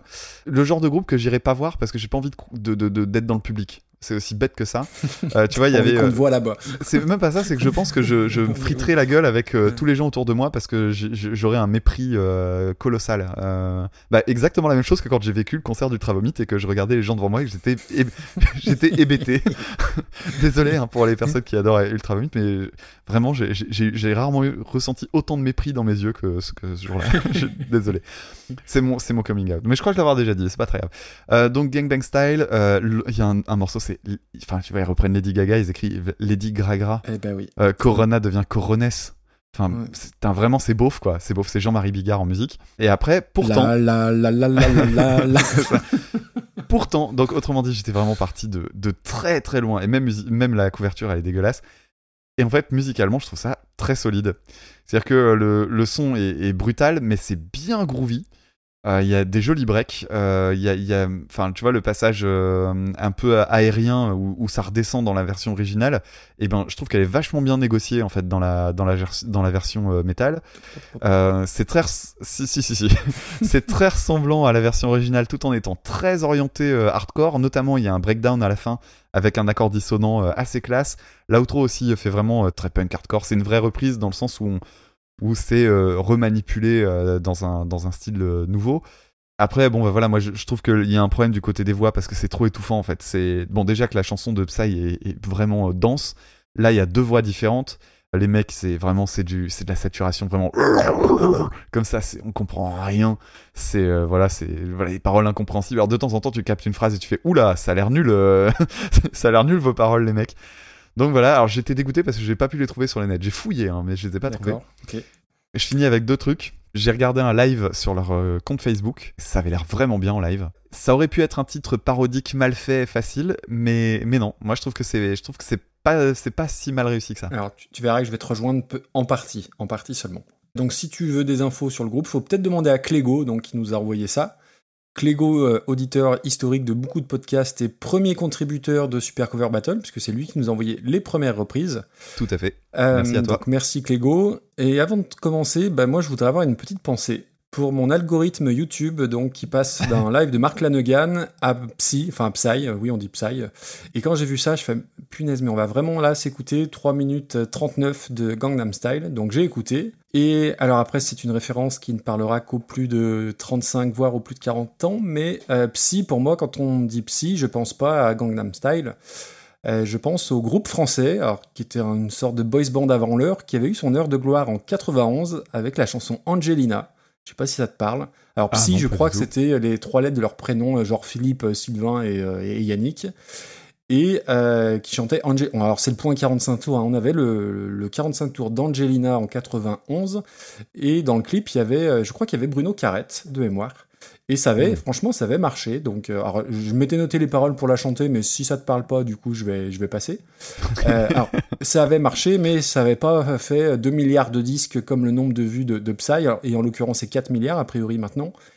Euh, je, je sais pas si c'est représentatif de la musique sud-coréenne. Sincèrement, j'espère pas. Moi, je trouve que, alors ça date de 2012, donc c'est, ah, ça fait déjà quasiment 10 ans. Musicalement, je trouve que ça sonne quand même pas mal comme de l'Eurodance à la Too Unlimited euh, à l'époque. Oui. Euh, mais en Carrément. 2012, donc ce qui est quand même problématique. Du coup, euh, n'aimant pas trop ça, je me dis je vais quand même regarder euh, au, niveau des, au niveau du texte. Euh, donc le texte, en cherchant la trad, parce que oui, on fait aussi de l'investigation dans Super Cover Battle, bah, c'est pas du Verlaine. hein. alors je, je dis quelques phrases comme ça au débeauté. Opa a le, style de, a le style de Gangnam Style, une fille chaude comme en plein jour, une fille qui sait apprécier la liberté d'une tasse de café, une fille dont le cœur se réchauffe quand la nuit arrive, une fille avec ce genre de déformation, je suis un gars, un gars aussi chaud que toi durant la journée. Voilà. Euh, donc bon, ok, très bien. Euh, et je me dis que parfois, plus c'est con, plus ça marche. Bah, ça fait plus de 2 milliards de vues, enfin plus de 4, pardon. Par contre, là où tu as raison, c'est que c'est, tu retiens euh, malheureusement la mélodie, c'est un verre d'oreille terrible. Et en soi, je pense que c'est pas tant la chanson. Alors la chanson, j'aime pas, mais euh, mais ça a été aussi le, début de la culture du. Enfin, j'ai peut-être un train de retard, mais la culture du buzz de la chanson. euh, euh, rigolote, limite ridicule, et ouais, tout, tout ce que ça a engendré, et les 8, 8 milliards de parodies qu'on a vues pendant, pendant des mois après, bon, voilà, ça m'est passé un petit peu au-dessus, et pour être tout à fait honnête, j'avais très peur que la reprise soit pire. Alors, Dance Floor Disaster, évidemment, je n'avais jamais entendu parler. 713 auditeurs sur Spotify. Alors, je sais, hein, je leur dis, on juge pas au nombre de followers, parce que bah, jurisprudence collectif métissé, qui a 300 000 auditeurs sur Spotify? Et effectivement, quand tu regardes un petit peu dans, la, dans les titres de chansons qu'ils ont repris, donc euh, Lady Gragra, alors ils ont aussi repris euh, Moko Reno. Alors non, je fais pas l'accent ch'ti, c'est juste que c'est Macarena euh, à leur sauce. La Moko Renault. Ah, Donc là, tu te dis, ça va peut-être piquer un peu. Et en fait, bah, euh, je m'attendais à un gros truc électro-dance qui tâche. Et en fait, non. Alors, t'as des, bah voilà, grosses guitares saturées, double pédale, la voix hardcore, le, pré-refrain mélodique avec les guitares en son clair, et bim, ça repart en saturé. Donc, toute la panoplie de la parfaite mauvaise reprise de gros métal qui tâche. Donc, après, l'intention, elle est claire et assumée quand tu vois le- le nom de l'album et puis les différents titres dedans. Première écoute, je me suis dit qu'en effet, je voyais plus trop le dance floor, mais je voyais bien le disaster. et en fait, je te lis mes notes, hein, à la réécoute, je sais pas si c'est complètement nul ou si c'est plutôt bien foutu. J'ai C'est-à-dire que je suis pas client du son global, je suis pas client de la voix, le pont, je le trouve naze, mais dans leur style, euh, je trouve que c'est plutôt carré et ça, ça, ça m'apparaît plutôt cohérent. Et surtout, quand tu essayais, quand tu essayes pardon, de, de réfléchir un peu plus loin, des chansons dans ce style de musique qui ne sont pas des reprises, donc des compos originales, je trouve qu'il y en a quand même beaucoup qui sont pas forcément moins bonnes. Donc, alors, je n'irai pas écouter ça euh, volontairement, spontanément, mais effectivement, au 82e degré en concert avec des potes, je me dis que ça peut être rigolo, et surtout, euh, j'ai écouté plusieurs fois, c'est bien fait, donc là-dessus, on peut pas le nier. Par contre, euh, tout seul, ça m'amuse deux minutes, quoi. C'est la limite du truc, elle est là. quoi. Alors j'ai écouté euh, le live comme je te disais Ouais. et euh, pour la peine, a j'ai eu vraiment une vraie bonne surprise qui m'a mais ultra étonné. C'est leur reprise de Scatman. Ouf. La reprise de, de Scatman, ben en live, ça, ça marchait hyper bien. Et en fait, alors je- comme je, disais très, je me moquais gentiment du, du public, etc. N'empêche que je trouve que l'intérêt de ce concept-là, moi, ce qui me fait chier, c'est de me dire que je vais tomber sur des gens bourrés, en fait. Mais, mais en soi, le côté, euh, on va faire de la musique de dance floor à la con, version métal, je trouve que c'est euh, tellement bon enfant C'est une chanson de rôliste. non, mais en- vrai, moi, j'ai- j'ai- je l'ai réécouté plusieurs fois le morceau et je trouvais que c'était vraiment. euh, je je m'attendais tellement à le détester que c'était Oui, une bonne surprise. non, non, mais je, ouais, alors je, je suis moins sévère que sur ma première écoute, euh, incontestablement. Après, voilà, je, je sais pas où, où tu, tu mettrais ça dans, dans notre classement, j'ai J'ai mis un plus. un plus. Ok. Donc c'est au-dessus du, au-dessus du ventre mou. Au-dessus du ventre mou.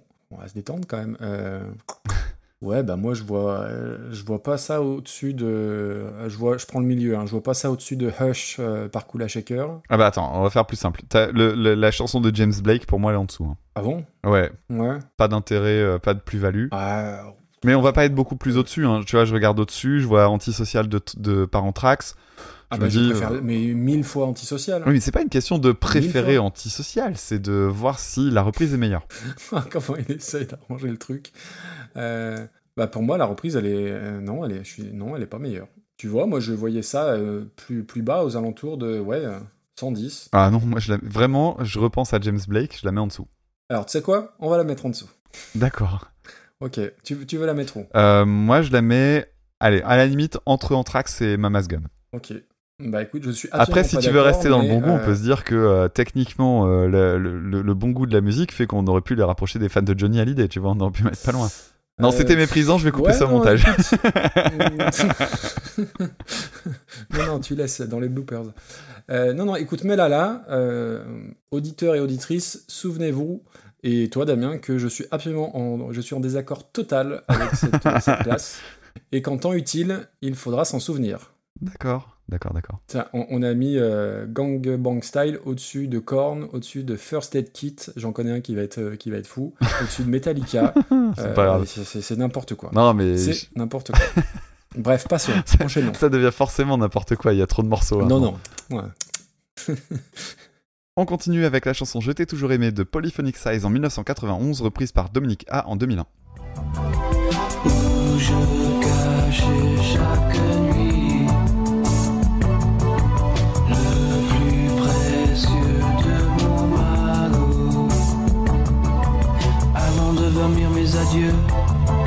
et de m'écrouler comme un vieux pavot. Mon tout dernier regard se portera sur tes yeux.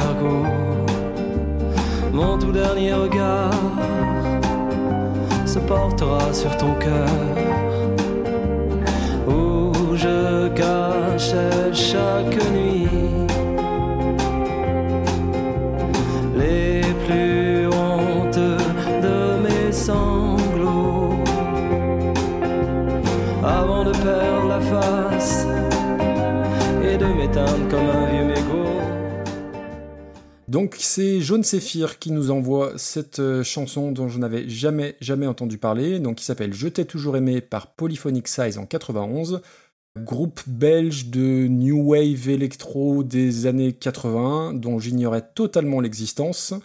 Je t'ai toujours aimé, je crois que c'est leur plus gros succès avec une reprise qu'on connaît bien dans Super Cover Battle puisqu'ils ont repris Mother's Little Helper euh, des Rolling Stones. Donc du coup des fois dans mes écoutes, euh, parfois je regarde d'abord des infos sur Wikipédia, sur différents sites, et ensuite j'écoute. Et là, euh, des fois, j'aime bien me, surprendre moi-même et faire l'inverse. C'est-à-dire j'ai lancé le truc sans rien savoir. Quand l'intro commence, t'as des petites percus à la Sexual Healing de Marvin Gaye, mais malheureusement ça dure pas. Et puis tout de suite, bah, t'as une énorme vibe Abs- Aksak Maboul Ah Véronique bah oui, Vincent c'était sur, euh, la voix et l'ambiance, mais on sûr. est en plein dedans. Oui. Et comme par hasard, ils viennent, ils viennent de Belgique une fois. Euh, je suis nul Alors en c'est une, honte, monsieur, monsieur, monsieur Léo Tonte là. Mais toi, géographiquement, tu le fais. Ah moi je peux, t'es- je peux me démerder, mais je bah fais pas oui. le même accent, je fais pas l'accent la version Coluche, moi je peux t'en faire un autre. Si tu veux, je te fais toute la chronique Euh, en belge dans deux minutes. Ah bah tiens, allez. Euh, bah, De toute façon, il y, aura que ça d'intéressant là-dessus, donc bah, tu peux y aller. Oh l'enfoiré. Euh, donc voilà, grosse grosse vibe euh, Véronique Vincent, la dépressive de Namur. Alors l'instru elle a vieilli, mais c'est pas tant ça qui est problématique. Il y a un côté orchestral Man of in the Dark, mais in the Dark complet, hein, sans groupe électrogène, sans même une petite loupiote ou une petite veilleuse. C'est une catastrophe. Alors je, je fais une petite parenthèse. Il y a un truc qui me révulse et qui m'énerve au plus haut point. Alors mes enfants le font moins, mais il y a des gens qui font ça, tu sais, qui sifflotent ou qui fredonnent des mélodies complètement random. Oui. Tu vois ce que ah je veux oui, c'est horrible. eh ben, je pense que Je t'ai toujours aimé a été composé comme ça. Je l'ai écouté une fois, je me dis merde, putain, va falloir la réécouter. Donc j'ai réécouté quatre ou cinq fois parce qu'il faut faire les choses correctement. À la réécoute, je sauve la ligne de basse parce qu'il faut dire un truc, euh, il faut dire un truc positif. Euh, le, le pire, c'est que le texte est plutôt chouette, mais fallait en faire un poème, un livre, une BD, une affiche, un flyer, mais surtout pas une chanson. Et du coup, je me dis, bah, je passe quand même à côté d'un truc. En plus, John Sephir, je sais que c'est un, un musicien, tout ça. euh, voilà. Ouais, donc, cool euh, je voulais quand même laisser une autre chance. Donc, j'ai dit, bah tiens, je vais, euh, je vais écouter la reprise de Mother Little Helper. Erreur, faites pas ça, faites pas ça. Ça a été le plus mauvais moment de la semaine et pourtant, Dieu sait qu'il y avait de la concurrence. C'était littéralement affreux. J'ai détesté, et voilà, ben, c'est euh, Flavien Berger, Véronique Vincent Ah et, toute, la, toute la smala, là. Euh, bref, pardon.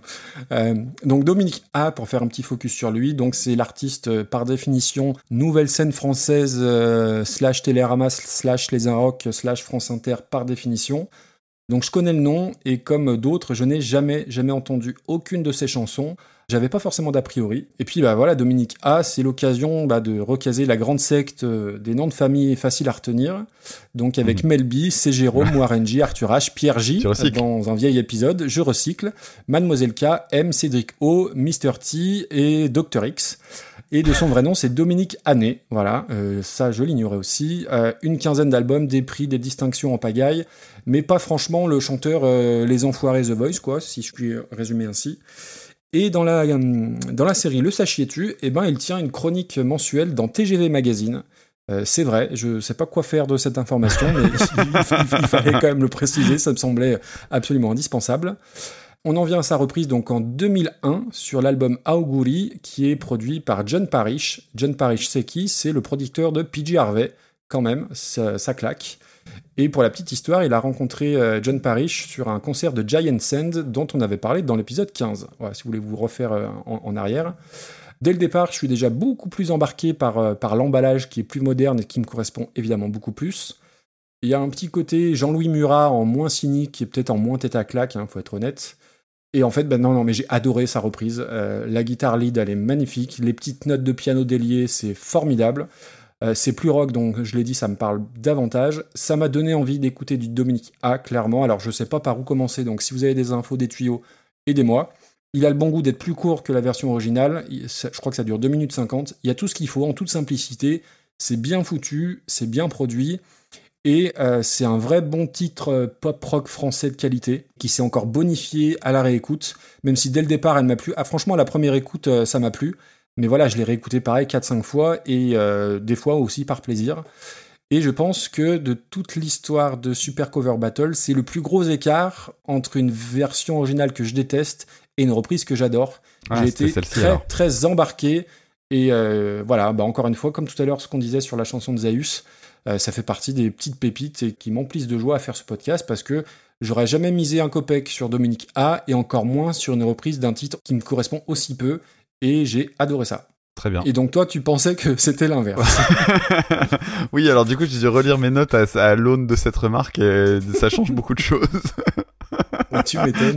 Que ça arrive. Mais, mais non, mais ça aurait pu. C'était, c'était, c'était probable. Tu vois, ils ont fait un retour en- dans les années 2010 en fait, euh, Ah, les oui, Polyphonic ah. Size. Ouais. Donc je m'étais Ah, dit naïvement, non bah Ils voilà, ils ont repris.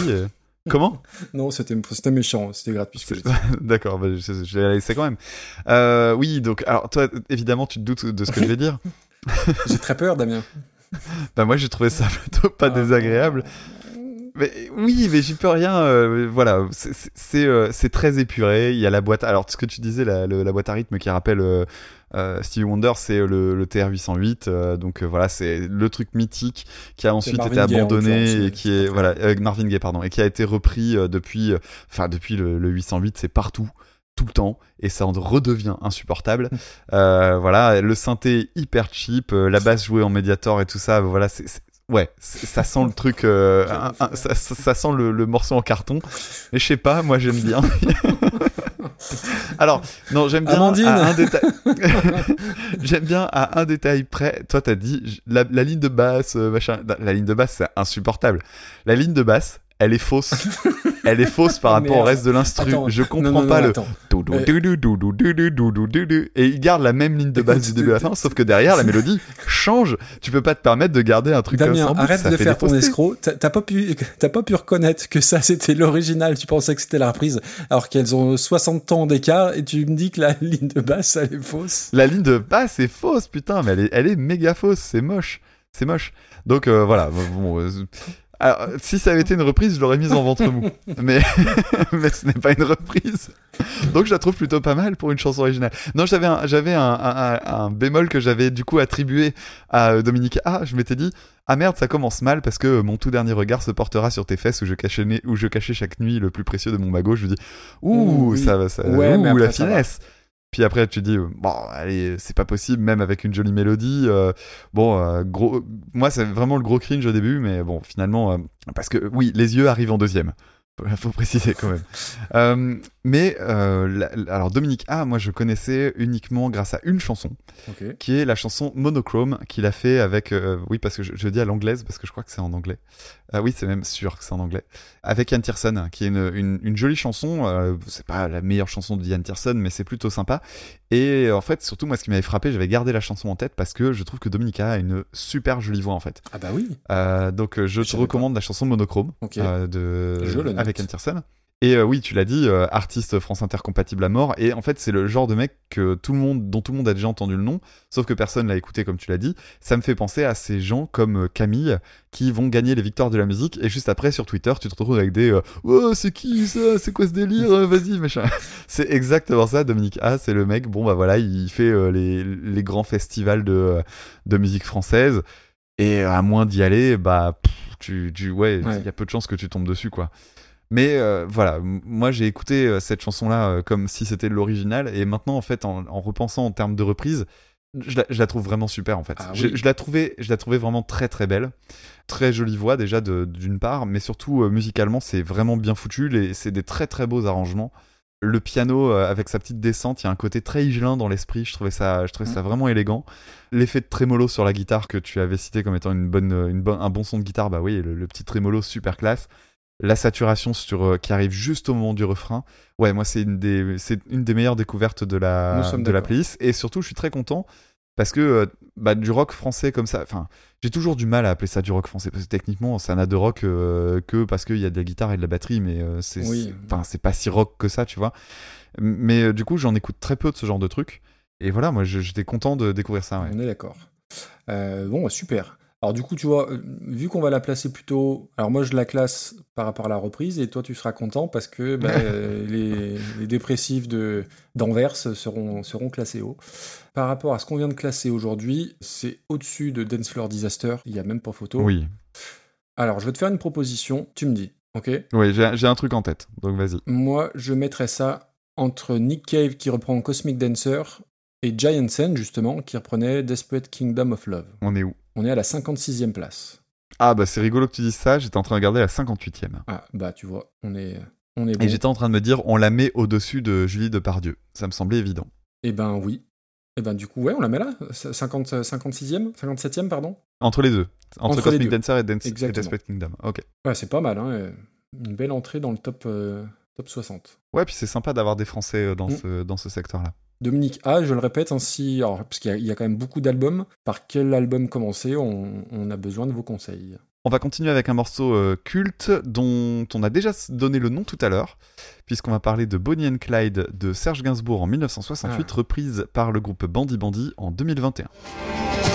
Moi, lorsque j'ai connu Clyde autrefois, c'était un gars loyal, honnête et droit.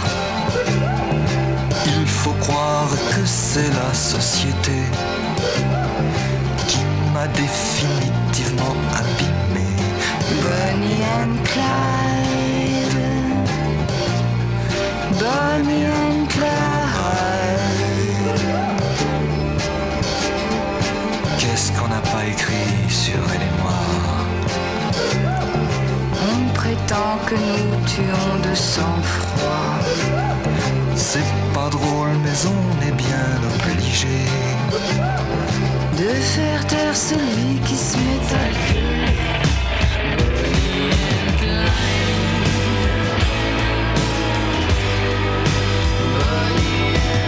Faut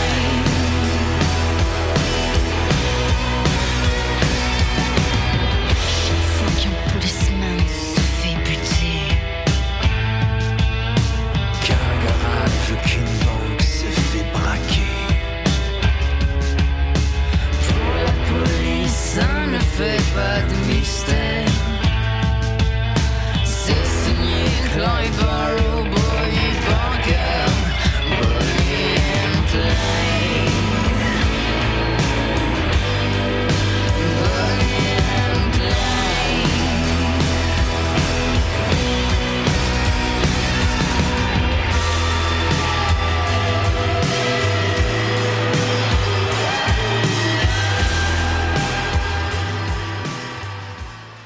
Hâte de t'entendre parler de Sergio. Ouais, alors je suis très content de pouvoir parler de, euh, de Serge Gainsbourg Gainsbourg parce que euh, la.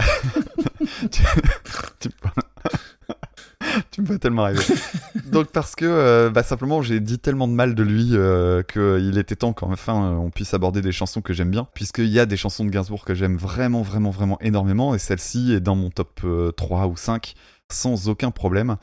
Souvent c'est dû, euh, le travail de Gainsbourg je l'aime bien parce que ça dépend des arrangeurs en fait.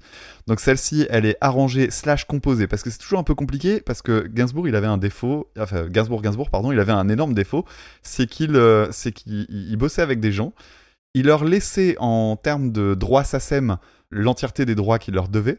Par contre, il, avait un deal très simple qui était de dire euh, jamais il sera écrit que tu as composé quoi que ce soit. Il dira ce sera arrangé par. Et donc il y a plein de chansons qu'on attribue à Gainsbourg en tant à Gainsbourg Gainsbourg en tant que compositeur. et, euh, et en fait, Ça me fait rire à chaque fois, je t'annonce. hein.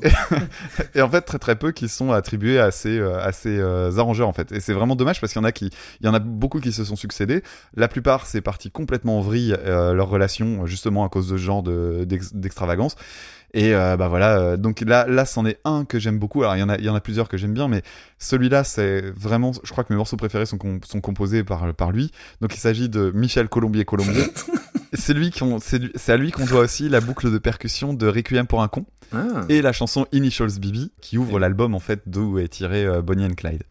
Alors il y a plein de trucs que j'aime bien. Euh, D'abord je trouve que c'est un instrumental qui préfigure le hip-hop en 1968. La boucle est une vraie boucle comme on peut imaginer aujourd'hui. Alors que toutes ces technologies-là et surtout les idées, en fait, n'existaient pas du tout. On est même 40 ans avant que ça, ça arrive. Je trouve ça extraordinaire de modernité. Alors, il y a plein d'autres trucs que j'aime bien. Le son euh, de la basse Mediator dont je parle souvent, eh ben, ça vient de ce genre de morceau-là. Moi, quand je parle de basse au Mediator, j'ai souvent en tête euh, la musique de Gainsbourg de cette période-là, de la, de la fin des années 60. Soit dit en passant, à chaque fois que je me dis que ça date de 68, je suis sur le cul C'est incroyable. parce que ça a au moins 10 ans d'avance. C'est assez fou. Il y a un gros gros groove dans la basse, il y a des mélodies de dingue, les, l'accord, les cordes en boucle, etc. Et puis il y a ce fameux euh, Et oui. là. Et en fait, je ne sais pas, et je n'ai pas réussi à trouver la source. J'ai l'impression que c'est une voix, mais en fait, j'en suis pas sûr parce qu'il y a une percussion qui fait ce son-là, qui s'appelle la cuica. C'est ce qu'on entend, euh, bah, c'est le ce truc-là qu'on entend dans les, dans les trucs de samba et compagnie. En fait, c'est un, un tambour évidé. Et en, fait, euh, au, fond du tambour, il y a une tige en bois.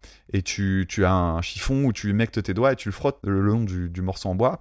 Et le, le- le- la peau du tambour, en fait, elle a un trou au milieu. Et selon comment tu places ta main, tu vas appuyer sur la peau et ça va permettre de faire ce, ce son-là qui ressemble à un, à un ou-ou. Et je, je pense que c'est de la Quika, mais j'ai trouvé aucune source qui m'a permis de le, de le valider. Le seul truc qui me fait penser que j'ai raison, c'est que Michel Colombier-Colombier, il était fan de percu. Et donc, je me dis, bah, lui, ça me semble assez évident qu'il est allé fouiller, qu'il a trouvé ce truc-là et qu'il a utilisé ça. Alors, juste euh, pour faire un peu de name dropping quand même, il y a d'autres arrangeurs qui sont vraiment de très très grands talents. Celui avec lequel il s'est frité, c'est Jean-Claude Sabar Sabar. Et il y a aussi, euh, il y a aussi, moi, mon préféré, c'est, euh, j'ai oublié son prénom, mais c'est euh, Vanier. Jean-Claude Jean-Claude Vanier Vanier.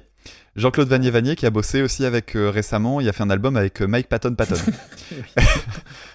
La chanson, faut savoir que c'est une, tra- c'est une traduction quasi littérale d'un poème de Bonnie Parker Parker, donc euh, à savoir bah, la fameuse Bonnie de Bonnie and Clyde.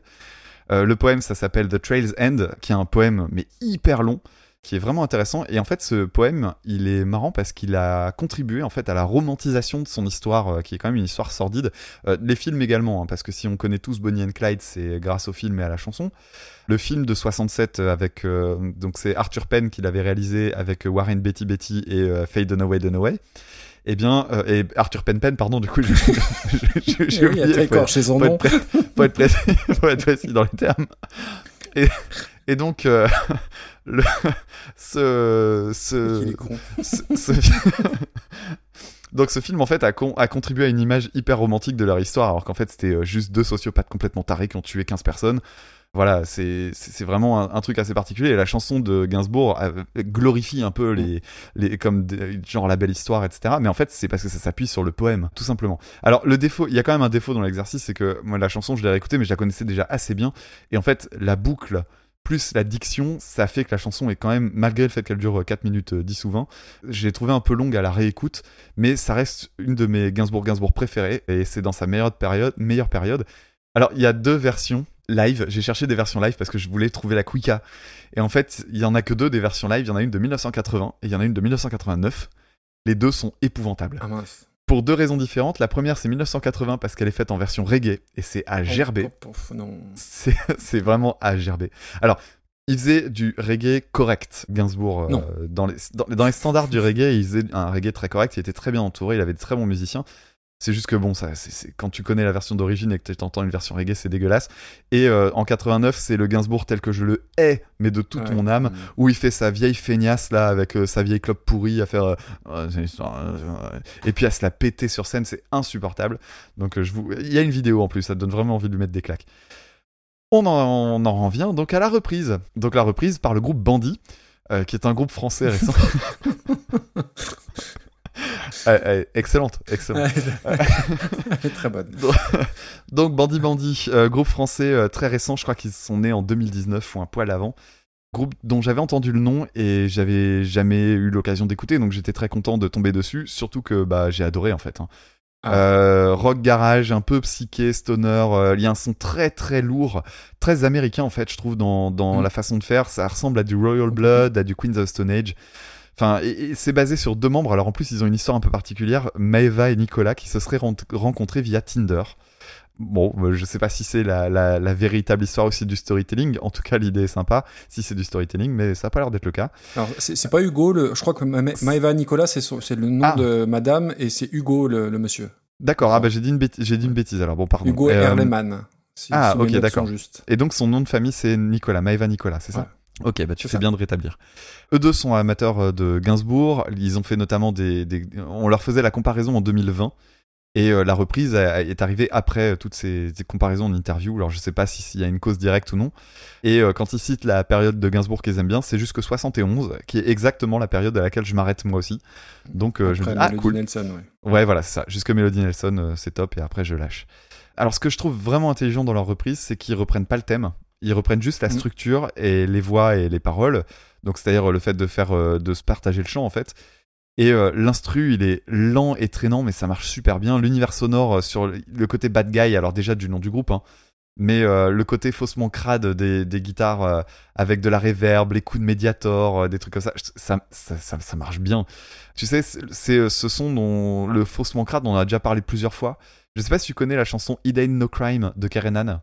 Euh, qui, bah, je, je te la recommande chaudement si t'aimes bien ce genre de musique. C'est pour moi c'est un, modèle de, de ce, de ce genre-là. Et bon voilà, c'est un, riff très classique en mode pinta, mais la prod est tellement riche que je m'en fous. Hmm. Et, euh, et, et l'ambiance est top. Donc vraiment, moi, je, je crois que c'est une des plus belles découvertes de la playlist. Alors, c'est pas forcément euh, meilleur que l'original parce que l'original, t'as le tellement haut. Par contre, elle, elle coche mais toutes les cases des critères de bonne reprise pour moi. C'est fidèle dans l'intention, mais c'est ultra proche du style du groupe qui reprend. Enfin, bref, euh, vraie appropriation. euh.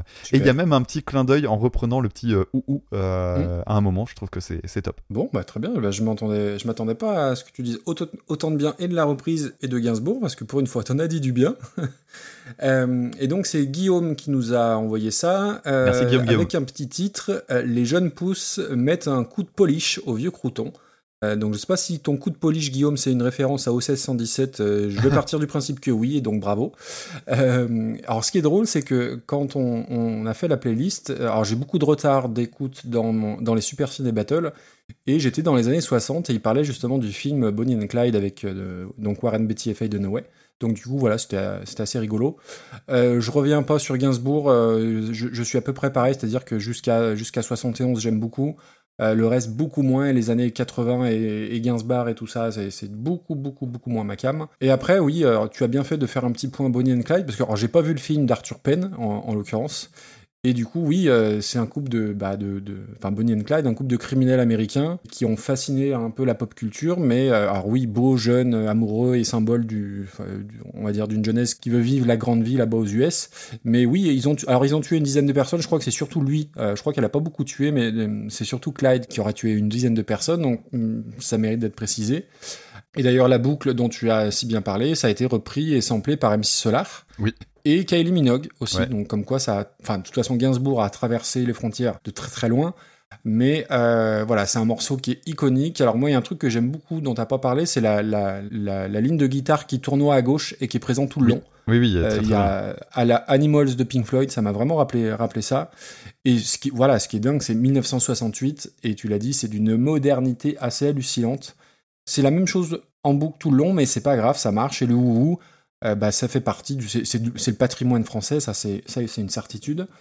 Le bémol, je trouve, c'est que la voix de, de Bardot, si tu l'écoutes juste sa voix elle, c'est insupportable Ah oui. dans- sa façon, de, dans sa diction. Mais il faut être, il faut être honnête, le, bah, le duo avec, euh, avec Gainsbourg, ça, ça marche et avec tout l'habillage et tous les arrangements autour, c'est pas loin d'être euh, top 10 du, de tout ce qui a été fait en termes de, de composition en français. C'est vraiment génial. Donc j'en arrive à la reprise, donc il y a Bandy Bandy, donc groupe qui appartient aux artistes qui bégaient, hein, avec Allez Allez dont on parlait tout à l'heure. Euh, Ifen Ifen, Enzo Enzo, Agar Agar, Miu Miu, Noël Noël, Boutros Boutros Ghali ou John John Kennedy. Et ils ne sont hélas pas de Baden-Baden ou de Bora Bora, mais de, bah, de Montpellier. Donc on passe un, un grand bonjour à tous les Montpellierinos. Si vous avez la ref, euh, bah, bravo à vous. Euh, sketch des inconnus, euh, Stade 2, euh, Montpellier-Limoges en basket et, et Pascal Légitimus, je sais pas comment on dit les, comment on appelle les habitants de ni de Montpellier ni de Limoges. Donc ça se finit les Limougiens contre les Montpellierinos. Voilà, C'était- pour la vanne et la référence récurrente aux inconnus. Bref.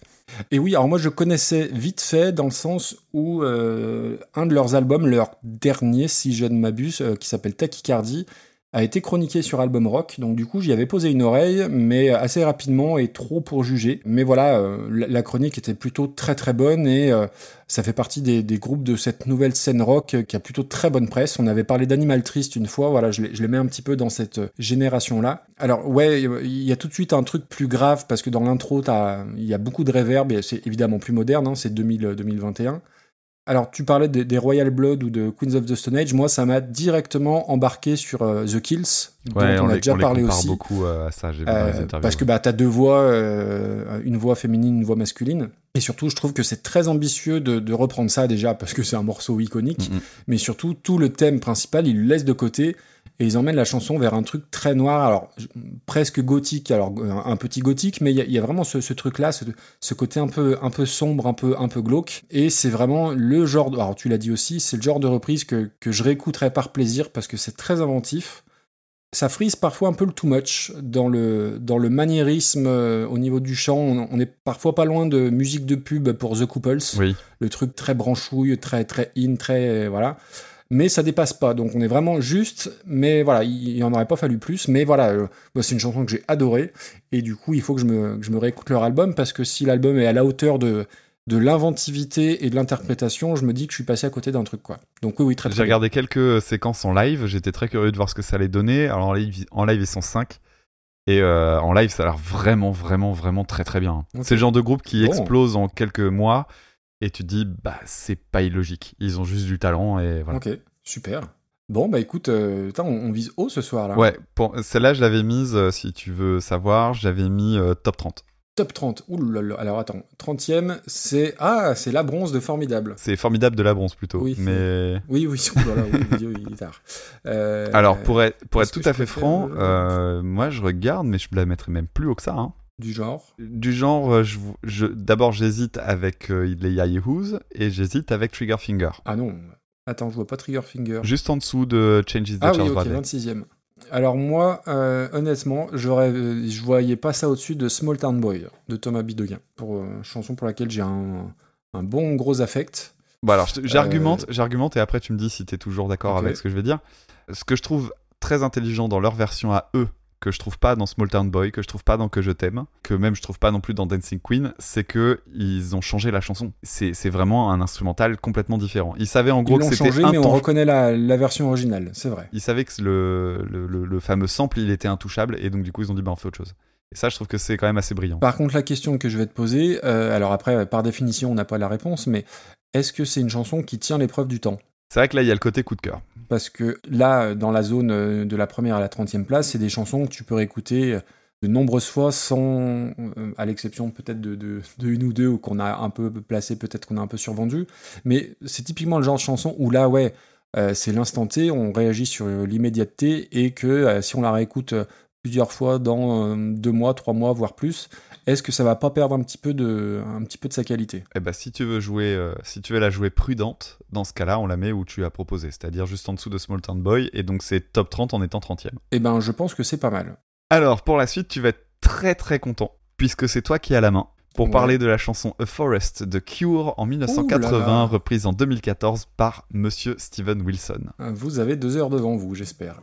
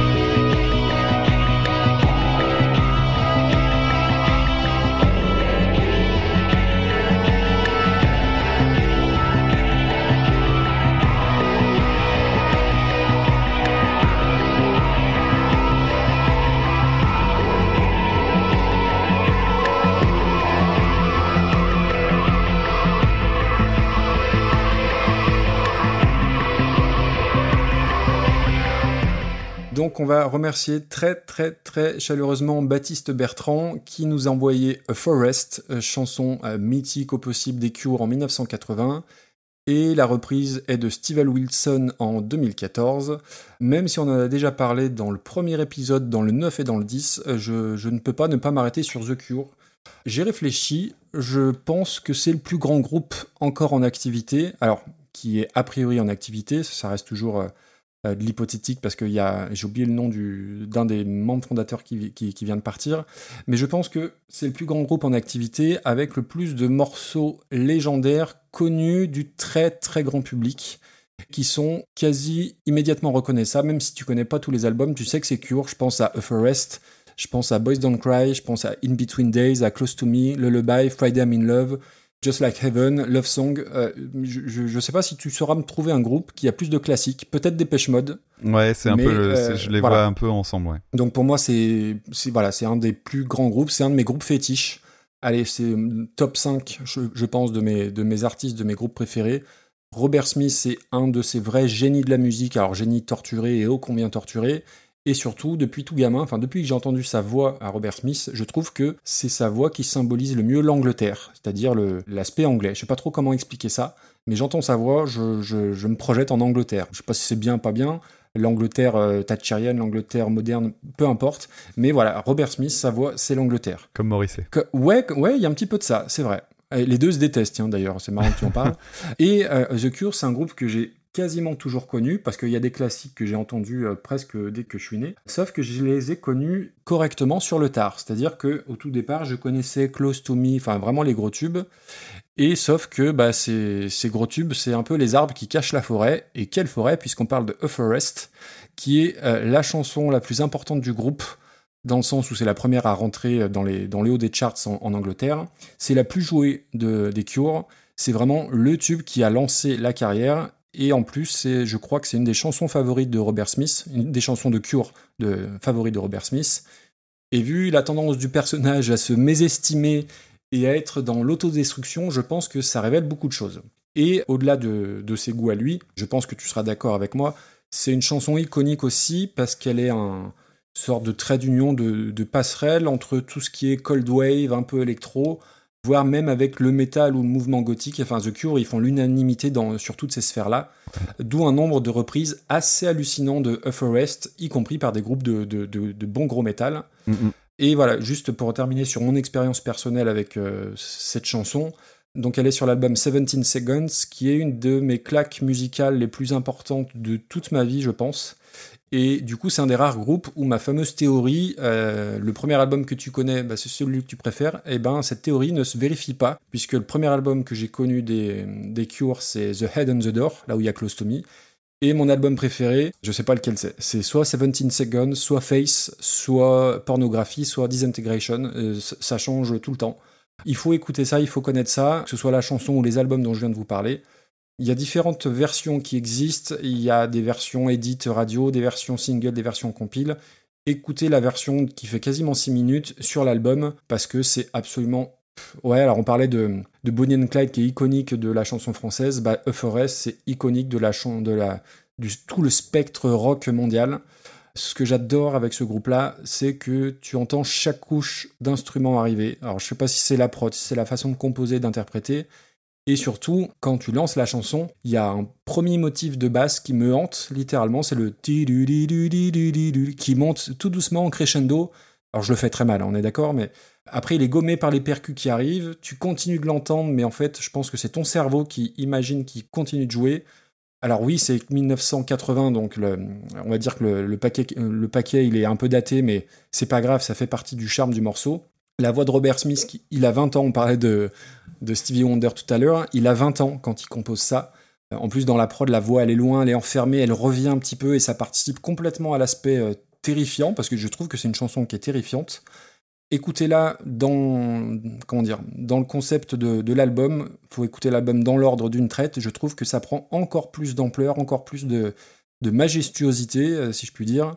Et le, petit pont, le passage instrumental, tu peux le faire durer 25 minutes en boucle, c'est tout bonnement légendaire et surtout la fin là qui réatterrit sur ces notes de, basse euh, à la fois très froides et très précises. C'est une chanson en tout point formidable et alors c'est une chanson qui est extraordinaire et qui n'est même pas ma favorite du groupe. C'est peut-être même pas dans mon top 3 de- des chansons de The Cure. C'est pour vous donner une idée de l'importance et de l'impact de cette chanson sur tout le rock anglais. Je pense clairement qu'il y a un avant et un après cette chanson pour beaucoup, beaucoup de groupes. Voilà. J'ai fait court sur, sur The Cure. Mhm. Euh, euh, je passe à, à Steven Wilson. Et ben, c'est un gars qui a un double prénom. hein, ça marche aussi en anglais. Donc, euh, soit t'es footballeur, soit t'es serial killer. Donc voilà, Steven Mhm. Wilson à voir. Et comment dire Ça fait partie de ces types un peu intouchables de la musique. Alors lui, dans son monde, c'est-à-dire le, on va dire le rock progressif, avec une communauté de fans à faire pâlir celle de Radiohead ou de Camelot euh, dans leur propension, dans leur propension pardon, à accepter qu'on dise que c'est pas ouf. Ah ouais, c'est clair. Selon eux, tout ce qu'il fait, tout ce qu'il chante, tout ce qu'il touche, tout ce qu'il produit serait du génie. Alors, je m'aperçois que je connais au final pas tant de choses euh, que, que ça de sa part. Porcupine Tree, j'aime bien quelques albums, vite fait. Opes, le groupe qu'il a produit, j'aime pas. Et de ses albums solo, je connais surtout que To The Bone, que j'ai pas trouvé incroyable. Et tout ça s'explique assez facilement. Alors déjà parce que je suis de moins en moins sensible au prog euh, d'une manière générale, mais surtout je trouve que sa voix elle est d'une platitude, euh, d'une banalité affligeante. J'ai- j'ai- J'aime pas son timbre de voix, voilà, ça se discute pas. Mais après, pour avoir euh, lu des interviews de lui un peu partout, c'est un type qui est brillant, incontestablement. Et je savais pas qu'il avait repris A Forest, donc en 2014, sur un album avec des reprises de Prince ou d'Alanis Morissette. Bon, euh, j'aime bien le début avec les petites percus euh, façon petite cuillère là qui rebondissent, qui donnent un petit côté, un petit côté trip hop. J'aime bien l'ambiance euh, nappe de clavier, mais ouais, honnêtement, sa voix, elle manque tellement de charisme par rapport à celle de, de Robert Smith. Les voix par moments doublées, ça marche pas sur moi. Alors oui, c'est évidemment plus moderne, mais ça manque de relief. T'as pas la folie, la froideur, la noirceur de l'original. De toute façon, c'était peine perdue, on est bien d'accord. Et du coup, c'est très long, parce que bah, tu te surprends à regarder l'heure, alors qu'elle est pas plus longue que, la version originale. Ça se réveille un peu sur la fin, aux alentours de, de 4 minutes, mais je trouve que c'est un petit peu tard. Et voilà, ça sonne un... Alors, je vais me faire démonter, hein, mais ça sonne comme un truc de geek un peu surproduit. Là où le morceau de base, c'est un truc éminemment froid et très instinctif, très viscéral. Et euh, j'attendais pas grand chose de sa version. Et, et ouais, vraiment, j'ai, j'ai, euh, c'était très long. C'était très, très long. D'accord. Et je sais pas ce que tu penses de Steven Wilson, parce que ça fait partie des grands noms dont on n'a jamais tellement trop parlé, en fait. C'est vrai, c'est vrai. Bah, je vais te dire ça dans une minute. La chanson A Forest, c'est ma chanson préférée de System of a Down, déjà pour commencer. Oh là là. Non mais c'est vrai en plus. oui, mais non. non non, la chanson, la chanson Forest, c'est la première chanson des Cures que j'ai écoutée de ma vie, je crois. Ah, Euh, comme beaucoup de gens, je pense. Non mais tu sais, euh, sciemment. C'est-à-dire, je- Ah, j'avais sans doute déjà entendu d'autres trucs, mais euh, la, la première chanson que j'ai cherchée, parce que pour la petite histoire anecdote, j'avais acheté un, un pédalier euh, pour jouer de la guitare quand j'étais adolescent. Et euh, il y, avait le cousin de ma mère qui était, qui était à la maison et euh, il est venu voir un petit peu euh, par curiosité, voir ce que ça donnait. Il a mis le casque et puis il a écouté un peu les sons. Et en fait, à ce moment-là, si tu veux, j'avais des presets et il y en avait un sur lequel il y avait un flanger. Mhm. Donc cet effet qui donne l'impression que la, la guitare passe de droite à gauche en faisant comme ça. Et ce- c'est un des sons qu'on entend dans, la- dans le traitement de la guitare euh, sur, euh, sur Forest. Il a dit Ah, c'est marrant, on dirait trop le son de euh, Forest de Cure. Et euh, à ce moment-là, c'était euh, le tout début de Casa. Donc on est parti sur l'ordi, on a téléchargé la chanson, je l'ai écoutée et tout de suite j'ai repris le riff parce que bah voilà, c'était c'était facile à jouer. Du coup, on l'a refait comme ça, c'était cool quoi. Donc c'était la première chan- la première fois que je l'entendais, j'ai- je suis tombé sous le charme immédiatement Génial. vraiment une très très bonne chanson et du coup ça en fait pour moi une chanson inoubliable. Alors oui effectivement tu l'as dit, hein, c'est un titre qui est très très épuré. Alors cela dit iconique à mort, euh, noirceur, froideur hors du commun, tout en étant quand même vachement dynamique. C'est-à-dire que euh, le tempo il est à 80 et en fait moi je le très spontanément, très naturellement, je le ressens au double en fait. Je le, je le Ouais, tape ouais. sur les sur les croches en fait. Donc moi je le bouge à, je bouge la tête à 160 si tu veux. Et j'ai toujours trouvé que c'était un morceau quasi dansant en fait dans Bien sa sûr. froideur. Mhm. C'est c'est très particulier. Alors la prod est très très simple et c'est le cas de tout l'album. Alors l'album, euh, j'ai- enfin de tout l'album. Je pense que c'est tout l'album. J'ai écouté la première moitié et euh, je me suis dit oh, oh, oh, attends écoute pas ça comme ça là vite fait Ah en bah non, faut- étant faut au boulot. préparer, j'ai hein. dit, Ouais. j'ai dit non non ça a l'air beaucoup trop bien. Euh, ok reviens-y un peu plus tard et oui j'ai écouté la première partie j'ai trouvé ça magnifique et je savais qu'il y avait euh, Forest un peu plus loin dans l'album donc j'étais je me suis dit non gâche pas tout reviens dessus plus tard mais effectivement ce qui frappe c'est très très peu d'effets flanger reverb delay et euh, de la batterie euh, type boîte à rythme c'est vraiment de l'épure mais total avec la voix un peu en arrière euh, et tout ça. Vraiment c'est un, morceau que j'adore. Et pour ce qui est de, Steven Wilson bon alors déjà c'est un peu comme Blondie tout à l'heure.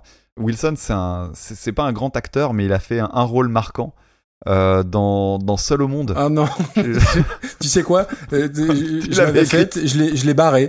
Mais il y a longtemps. hein. C'est parce que. c'est parce- c'est parce qu'il faut savoir la vente, c'est un métier, monsieur. donc, donc ouais, Steven Wilson, moi je le connaissais pour Porcupine Tree, et c'est vrai qu'effectivement, depuis quelques années, c'est un peu. euh, il fait partie de ces mecs, t'as as donné quelques noms comme ça, c'est comme euh, aussi euh, Maynard James Keenan, euh, qui, a- Oui. qui, a- qui a- qui ont une sorte de fascination comme ça et qui font perdre tout le sens de la raison aux, aux amateurs. Mais oui, voilà, moi je connaissais Porcupine Tree, qui est du rock prog très accessible. Moi, quand quelqu'un me demande quoi écouter en prog, je dis bah écoute Lightbulbson. Oui, oui, complètement. C'est quasi incontournable et c'est surtout très difficile de pas accrocher. Euh, L'album The Incident aussi, qui est moins apprécié mais que moi j'aime bien. Puis euh, la carrière solo qui divise parce que euh, bah, il s'éloigne de plus en plus du rock en fait le monsieur. Mais moi j'ai jamais vraiment écouté sa carrière solo, donc je suis toujours passé à côté des albums malheureusement. Mais je, je vois l'engouement qu'il peut susciter, euh, notamment par les personnes qui sont avec nous sur le Discord. Je vois Nico de la Pifothèque euh, qui, euh, Eh qui oui. dit régulièrement que c'était son meilleur concert à Caen il y a quelques années, il y a assez récemment en plus. Voilà, c'est, je, je, je peux voir la- l'appréciation de, par, euh, par le biais d'autres personnes. Seulement, voilà, toi, t'étais tiède sur la reprise, et en fait, moi, c'est une des reprises qui m'a le plus enthousiasmé. Oh non. Oh Ouais, là. si, si. Mais pourquoi? Euh, alors, ouais, argumente. Alors, parce que je trouve que c'est une reprise qui permet de définir le travail d'arrangeur. La structure est identique. Le traitement de la voix est quasi identique lui aussi. Ok, il n'y a, peu- il y a pas le charisme de la voix de, euh, de- de Robert Smith. Pour quelqu'un qui aime énormément les cures, je peux le comprendre. Mais moi, ça c'est pas quelque chose qui m'a frappé. Si. Moi, la voix de Steven Wilson m'a jamais dérangé. Je trouvais juste que euh, le fait qu'il l'ait laissé un petit peu en retrait avec les mêmes effets, etc., ça marchait bien. Et en fait, ce que je trouve intéressant, c'est juste que c'est euh, réorienté en euh, version électronique, électro-rock plus moderne. Donc en fait, c'est juste un, petit, un, petit glow-up, mais sur une chanson qui, c'est là, c'est là peut-être le, le bémol, c'est que c'est sur une chanson qui ne nécessitait pas. Malgré tout, je trouve que c'est une- un bon truc. Alors il y a une petite différence dans la ligne de basse, je sais pas si t'as remarqué. La, la ligne de basse chez Steven Wilson, il attaque sur la note cible. Je vais te donner des lettres. En fait, lui, ce qu'il fait, c'est BBB, BBB. BBB, CCC, CCC, DDD, DDD. Alors que dans les Cure, ce qu'ils font, c'est ABB, ABB, ABB, BCC, BCC, BCC. Ils attaquent la, ligne de basse par la note précédente euh, sur le, sur le motif euh, d'avant. Et euh, c'est bête, mais je, je trouvais que c'était un, petit changement qui, en fait, euh, quand tu y prêtes attention, je trouve que ça change quelque chose parce que ça ramène, ça redonne encore un, truc encore plus froid parce que plus mécanique. Moi, j'ai trouvé ça plutôt pas mal. Il y a un gros travail sur l'ambiance avec des bidouillages en arrière. Alors toi, t'as pas aimé, mais moi, j'ai bien aimé en fait tous les petits bruits. J'ai bien aimé les, les chœurs aussi. Et euh, le break, toi, t'étais un peu euh, tiède, mais je trouve que le, le break euh, très très soft où ça redescend fort, le moment où ça reprend, pour moi, ça a, ça a marché à, à 500%. J'ai vraiment beaucoup aimé Ah, le, oui. le moment de reprise avec la guitare, euh, avec la guitare électrique qui fait juste des textures. Et il y a un autre truc que je trouve malin, et c'est marrant parce qu'on le retrouvait, euh, j'en parlais il y a deux minutes avec Gainsbourg, à la fin de Bandy Bandy, j'avais dit, ils reprennent juste une fois le coup de Quicka. Et là, c'est la même chose, c'est-à-dire que pendant tout le morceau, il n'utilise pas le riff iconique de guitare, et à la fin, il le met juste une fois. Et je trouve que, en plus de ça, euh, rien que la- la- même en termes de traitement sonore, ça ressemble très fort à du Pussifer, euh, qui est euh, le groupe de Ouais. Maynard James. Keenan aussi. Et, et du coup, moi, c'est en ce qui me concerne, c'était une très très belle découverte. Et pour être tout à fait sincère sur le classement, pour Bandy Bandy, j'avais mis top 30 bagarre avec euh, Steven Wilson, et celui-là, j'ai mis top 30 bagarre avec Bandy Bandy. Ah ben mais même pas en rêve. Ah, non non non. Ah, en tout cas, je vais pas le faire descendre beaucoup. Eh ben écoute, euh, alors on va prendre. en Ah oui, attends, pardon, Oui. j'ai oublié de dire un truc. J'ai oublié de dire un truc, ça me semble important quand même. Tu disais que euh, la chanson nous avait été proposée par Baptiste Bertrand. Oui. Et il faut, il faut que j'en place une pour lui quand même. Ah, Parce que Baptiste Bertrand, c'est un, un auditeur. Et euh, en fait, euh, bon, je connaissais pas son nom au départ, mais je me suis rendu compte assez vite que Baptiste Bertrand, c'est le l'ingé son et euh, multi-instrumentiste derrière le projet Chenille. Vous avez peut-être déjà vu passer le nom pour si vous, si vous aimez le, le rock et le métal un peu pété. C'est une succession de O, O minuscule, O majuscule, O minuscule, mi- O majuscule.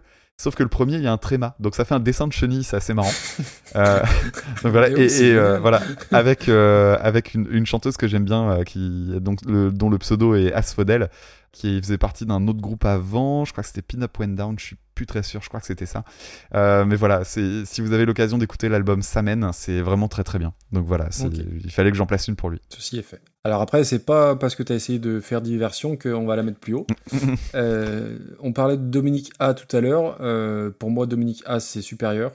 Et on l'a classé que, entre guillemets, 58ème. Euh, Donc avec ton top 30, euh, Ah bah moi, je- tu vois, là-dessus, non, tu je suis pas brosser d'accord. Martine. hein. Moi, je la mets pas, je la mets pas en dessous de, de- de- je la mets pas en dessous de Eh Dominique. ben... Eh ben... bah comment on fait? Euh, Ah non, mais parce qu'en fait, le truc, c'est que t'es hyper attaché à la, à la chanson de. Tu vois, même Blondie, euh, je trouve que Blondie, euh, c'est- bien parce qu'on voulait mettre en avant The Nerves, mais euh, ça, musicalement, ça apporte moins.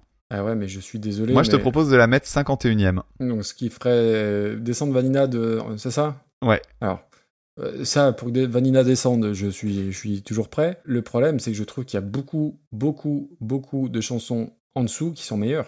Ça arrive. Bah, pas beaucoup. euh, notre classement, il est juste. hein, c'est, il, est, il est prouvé scientifiquement. hein. Euh, Ah ouais, mais alors après, ouais, il y en a vraiment beaucoup que je trouve Ah, supérieurs. juste une Ouais, fois. Même, même Cosmic Dancer de, par Nick Cave, même si je suis pas très client de la voix de Nick Cave, l'orchestration c'était sublime. Donc globalement, Non, moi je, Euh, je suis moins attaché. Après, c'est, enfin voilà, c'est là qu'on arrive sur le problème de nos goûts personnels. C'est, moi, je suis, je suis beaucoup moins attaché à euh, un truc euh, très euh, organique euh, façon euh, Nick Cave. Je, je suis plus sensible à cette froideur qu'il y a dans la, la, la version de Wilson. Donc, euh, je, pense que tu vois, les trucs folk et compagnie passeront euh, pour moi derrière. donc alors c'est quoi ton plafond bas? Euh, Ton plancher du coup Bah mon plancher c'est Dominique A et euh, techniquement je te dis euh, ça me ça me gênerait pas de la mettre euh, de la mettre un peu plus haut. ouais. Putain, Je vais devoir encore faire des concessions. Purée. Bah écoute, fais celle qui te fait le moins mal, mets-la derrière, mets-la devant Vanina. Que techniquement, moi, je la mettrais même devant Blondie. Écoute, alors, euh, messieurs, dames, auditeurs et auditrices, euh, super cover battler, euh, super cover battleuse, souvenez-vous de mon geste, là à l'instant. Ok, on la met 51ème. D'accord. Mais ça me coûte. Parce que vraiment, je me suis ennuyé, mais de, façon très certaine. Oh là là, dis donc. Qu'est-ce que c'est haut. Bon, ce qu'il y a de bien, c'est que euh, là, en termes de réaction, il y a des chances que euh, toi et moi, on en prenne autant Oui. dans la gueule. Alors, du coup, euh, alors, je serais curieux d'avoir l'avis de, de Nico de la Pifothèque, parce que je sais qu'il aime pas trop The Cure, et je sais qu'il aime beaucoup Steven Wilson. Donc, du coup, euh, Ah, euh, du coup il va adorer la reprise, j'en sais rien. Donc, Nico, dis-nous. Voilà. Tout à fait. Mais je suis, je, je le répète, je suis pas d'accord non plus avec ce classement-là. Ça fait la deuxième fois ce soir. hein. Ça, ça commence à, Ça commence à bien commence à faire. faire beaucoup. Ok. Et on va continuer maintenant avec la chanson Lua de au départ Bright Eyes en 2005, repris par Connor Orbest et Gillian Welch en 2009. Waving at the taxis, they keep turning their lights off. Julie knows a party at some actor's West Side loft. Supplies are endless in the evening, by the morning they'll be gone. When everything is lonely, I can be my own best friend. Coffee and the paper, have my own conversations. With the sidewalk and the pigeons and my window reflection. The mask I polish in the evening, by the morning looks like shit. And I know you have a heavy heart. I can feel it when we kiss. So many men stronger than me have thrown their backs out. Alors, cette chanson-là, je pense que ça va aller assez rapidement. D'abord, Bright Eyes, j'en avais jamais entendu parler. Visiblement, c'est du folk. Les titres les plus écoutés me disent rien, mais pour être tout à fait honnête, j'ai trouvé ça tellement transparent qu'il est possible que j'ai déjà entendu ça quelque part, mais que ça me soit pas resté. Vraiment, j'ai deux tirés. Donc là, je viens de faire le premier. Ok. Deuxième tiré, c'est l'exemple typique de la chanson qui m'emmerde. Suite d'accord, euh, pauvre à crever avec un capodastre parce que c'est tout de suite plus joli quand c'est plus aigu. C'est vrai. Et un mec qui minote pendant 4 minutes 30, pour moi, c'est interminable. Donc voilà, j'ai- détesté ça. C'est le genre de truc, ça me touchera jamais. Pas compliqué. très bien, ça c'est fait. Donc voilà, je suis désolé. Euh, D'ailleurs, auprès de qui je dois m'excuser? Euh, auprès d'Alexandra Del Valle, euh, Alexandra sur ou le Alexandre? Discord. Je vois Alexandre, moi. Euh, non, je crois que c'est Alexandra. Ah bon, bah écoute, Alexandrie. Du coup, on va, va couper la voix en deux. Alex, bah c'est Alex. Ale- Alex, ouais, Ouais. Alex. Ouais. Alex, je suis désolé. Alors, on va arriver sur la reprise. Donc, la, je, je, je- Connor Orbest et euh, Gillian, Gillian Welch. Gillian Welch. En fait, Connor Orbest, c'est le guitariste, c'est le, c'est le mec de Bright Eyes. Mm. Donc, c'est déjà qu'une demi-reprise, puisque euh, la, la, la personne qui chante, en fait, c'est euh, Gillian Welch, qui est une chanteuse country. Pareil, euh, quelques chansons qui ont vraiment beaucoup, beaucoup d'écoute, mais c'est pas du tout ma culture, donc je connaissais pas du tout. Et euh, bon, ça m'a pas attiré plus que ça. Par contre, je connaissais l'album d'où c'est tiré. Ah bon? Ouais, l'album s'appelle Dark is the Night, qui est une grosse compile, il y a 31 morceaux dessus. Et en fait, c'est une compile de... re- Alors, pas uniquement de reprises, mais majoritairement de reprises, sur lesquelles on... il y a quand même pas mal d'artistes, euh, je crois que ça date de 2009, si je dis pas de bêtises. Et il y a beaucoup d'artistes euh, vraiment euh, assez représentatifs de cette période-là. Alors, il y a, il y a Bon Hiver, il y a, il y a Beyrouth aussi. Et je connaissais, parce que dessus, il y a une de mes chansons préférées au monde, qui est une reprise. Donc, ah, sait-on jamais? À tout hasard. C'est Ghost? C'est pas Ghost, non. Il s'agit de la chanson euh, You Are the Blood qui a été reprise par Sufjan Stevens. Et c'est la chanson qui m'a fait découvrir Sufjan Stevens. Donc euh, voilà, Sufjan Stevens étant tellement bien, c'est c'est vraiment une belle chanson, donc je vous la recommande. En fait, c'est un album caritatif, euh, Dark in the Night, c'est un album caritatif qui a été fait pour... euh, c'est une association qui gagne de l'argent pour euh, financer la recherche contre le sida. D'accord, très bien. Alors, euh, pour ce qui est de cette reprise-là, euh, c'est une reprise quasiment identique. Faut dire, euh, le guitariste, il a déjà pas beaucoup d'inventivité, il va pas aller s'emmerder à réapprendre un, un truc nouveau. Attends faire, Alors, écoute. alors, il fait deux changements qui changent rien. Le premier, c'est qu'il va rajouter une guitare. Oui. Et le deuxième, c'est qu'il va enlever le capodastre pour la guitare principale. mais ça reste cucu et ça dure tellement longtemps. Ça dure 6 minutes. Pour moi, ça a aucun intérêt. Le seul intérêt qu'elle a, c'est qu'elle est faite pour un album caritatif. Ok. Mais vraiment, je, suis vraiment désolé, je suis rarement aussi euh, sec avec les chansons, mais là je trouve vraiment que c'est le, le degré zéro de la reprise et déjà la chanson au départ, euh, je Bah trouve non, que non, ça, tape euh, pas haut. Eh ben, désolé Alex, euh, mais merci Rebelote. quand même. Alors, euh, Bright Eyes, oui, moi je ne connaissais pas non plus. Donc, groupe d'indie folk qui vient du Nebraska. Bon, alors, nous on connaît pas, mais les types, ils ont 25 ans de carrière, 12 albums et 2 millions de followers. Alors après, il y a aussi des gros noms qui sont très connus aux US et euh, qui sont de gros vendeurs là-bas et qui sont parfaitement inconnu en Europe. C'est pas le premier, ça sera pas le dernier. Au rayon quand même des comment dire des, choses à noter, ils ont quand même tourné avec euh, Springsteen et REM en 2004 pour le Vote for Change et ils ont fait la première partie d'REM en Australie. Donc déjà, ça c'est plutôt pas mal. Et donc tu l'as dit, euh, c'est le groupe de Connor Orbest, donc c'est une autre forme, c'est une forme d'auto-reprise. Donc on est sous une autre forme de jurisprudence, mais on va quand même la classer. La chanson, mon premier tiré, alors moi c'est pas des, des tirets, c'est des petits points, des petits bullet points là. Ah d'accord. J'ai noté, tu vas trouver ça chiant. Donc tu vois, je commence à le connaître. Alors, le, le côté guitare-voix, moi, peut me plaire, mais à petite dose, même si je suis généralement plus sensible aux voix féminines. Euh, là, alors, je serais pas aussi sec que toi, mais euh, ouais, j'ai pas trouvé ça. J'ai pas été complètement embarqué. Je trouve que ça fait très euh, bande originale de, de film Sundance avec euh, Scarlett Johansson, euh, même si elle fait pas que des films Sundance, hein, euh, Scarlett, mais voilà, vous voyez un peu le, le- le truc. Et le vrai souci que j'ai avec ce genre de chanson, c'est qu'il y en a toute une ribambelle. hein. Il y a des, des folkeux, des folkeuses, il y en a énormément. Il y en a, il y en a sans doute un peu trop. Et qu'elles se ressemblent toutes. Alors après, en plus, sur la longueur d'un album, si c'est un peu tout pareil, je pense que c'est difficile à tout écouter. Et, et du coup, ça se démarque pas du, du reste. C'est très joli, c'est très bien fait, mais euh, moi, ça me, voilà, ça, ça, ça me touche pas particulièrement. Je, je suis honnête. On passe à la reprise. Donc Connor, Orber, Connor Orberst, oh je vais pas y arriver, Connor Oberst et Gillian Welch, ben, ça, ça, ça prouve ce que j'ai- ce que j'allais dire, il faut une patate chaude dans la bouche pour prononcer tout ça correctement. Donc Connor Oberst, j'ai quand même vu qu'il avait fait un album avec Phoebe Bridgers, et ça c'est vachement bien, Phoebe Bridgers. Il a été élu meilleur songwriter en 2008 par Rolling Stone, alors c'est pas gage de qualité, mais voilà, c'est une ligne au palmarès, comme on dit. Donc Gillian Welch, elle n'est pas plus connue que lui chez nous. On n'a pas beaucoup d'artistes country dans Super Cover Battle, et quand on a parlé de country la dernière fois, c'était pour Johnny Cash. Donc. Techniquement, elle est connue, elle est, elle est connue euh, Gillian Welch euh, dans le Nord pour sa cuisine. Pour- eh ben oui, euh, je- ça aussi Tu je l'avais écrit, barré, tu vois. Ouais, je l'ai barré. Dis non, ça, c'est- ça aurait été bon pour les deux premiers épisodes, mais maintenant on, est- on a haussé le niveau, bah non. Ah là là, Euh. Le mec passif-agressif, c'est terrible. Par contre, si, euh, pour de vrai, elle est connue parce que, enfin, elle est connue. Euh, elle est dans la BO de O Brother des frères Cohen. Et, euh, et dessus, il y a deux titres avec euh, Alison Krauss et Emmylou Harris, qui sont aussi des, des grandes, grands noms du, euh, de la country. Euh, donc la reprise, elle est un peu plus riche parce qu'il y a une deuxième guitare et parce qu'il y a une deuxième voix. Euh, je suis pas sensible à sa voix à lui, je l'ai déjà dit. Je suis pas sensible à sa voix à elle. Il y a deux trois harmonies vocales.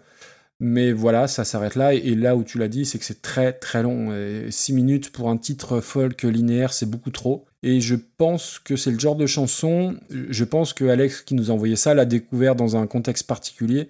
Si tu la découvres pas dans un, que ce soit dans une BO, un film ou un moment clé, je pense que tu as du mal à t'y attacher parce que ça ressemble à 9500 autres euh, euh, chansons folk. Et du coup, oui, c'est de toute la soirée, de, des 10 reprises, c'est peut-être celle où j'ai moins de choses à dire. Et voilà, donc je sais pas où est-ce qu'on va mettre ça, mais je pense que ça va pas aller très très haut parce que c'est assez insignifiant au final. Eh ben, on va aller chercher du côté des reprises où il n'y a pas grand-chose à dire. Euh, Marie Laforêt, 150. Euh, C'était Bourville, c'est ça, euh, Marie Ouais. Laforêt? Ouais, ok.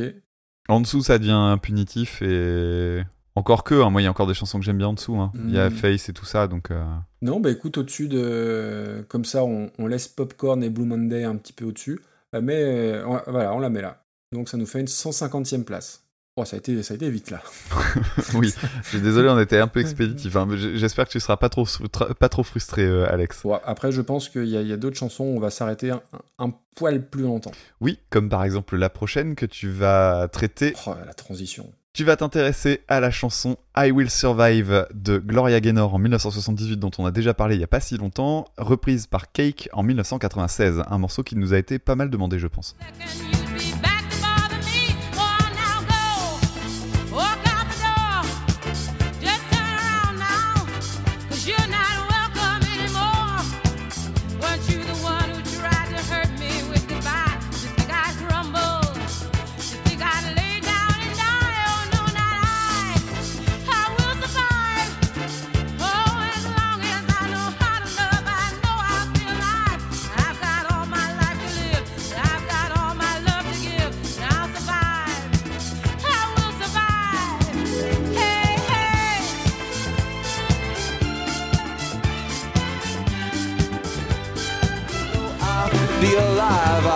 all my life to live. I've got all my love to give. I will survive.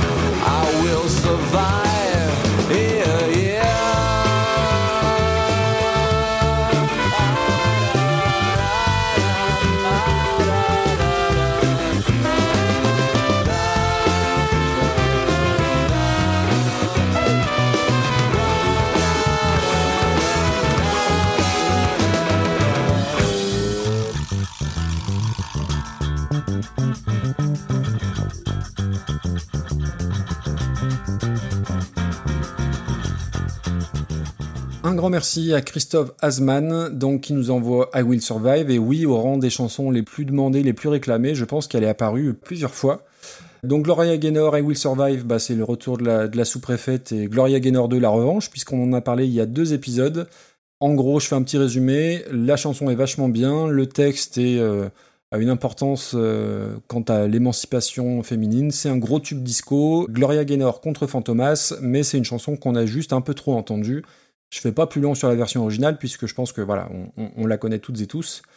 Et puis on arrive à, à la, rep- à la reprise, donc à Cake, groupe très très important, euh, en tout cas pour moi. Alors je ferai aucun jeu de mots sur Cake, ça je vous le dis, c'est juste le groupe le plus cool de la Terre, et à titre perso, quand ça va pas, un petit morceau de cake et ça repart. Mais c'est vrai, littéralement, ça, ça- ça marche. D'accord, pas mal, pas mal. Euh, alors c'est- un groupe qui est très connu sans être tout à fait très connu, donc c'est un peu particulier. Donc je vais quand même en, en- en parler deux minutes. Euh, ils viennent de Californie. C'est un groupe euh, hybride qui mêle de la pop, du rock, du funk, de la country, parfois du chant un peu rappé hip-hop. Moi, j'ai connu ça au lycée. Et le premier album que j'ai connu, c'est Prolonging the Magic, donc qui est l'album qui vient juste après Fashion Nugget, dont est issu I Will Survive. Et j'ai écouté ça en boucle pendant des mois. Et voilà, c'est un groupe en plus où le côté fun est accentué par la présence de beaucoup de cuivre, de, de vibra-slap. euh, Il y a aussi beaucoup d'harmonie vocale. Cake, c'est sept albums. Il y a un album de phase B et euh, alors tous les albums ne se valent pas, mais Fashion Nugget. euh, D'ailleurs, on a fêté les 25 ans il y, a, y a pas très longtemps, il y a quelques jours. C'est un album qu'il faut écouter. Il n'y a pas une seconde achetée dedans. Il y a 14 chansons, dont 3 reprises. Et c'est un petit chef-d'œuvre qui peut être euh, aussi beau que doux, ensoleillé, espiègle. Pour moi, c'est un album d'île déserte, et c'est peut-être un des seuls que j'emmènerais qui soit pas triste à pleurer, parce que ça met la patate, pas que, parce qu'il y, a des- y a des ambiances un peu plus mélancoliques, mais c'est absolument génial.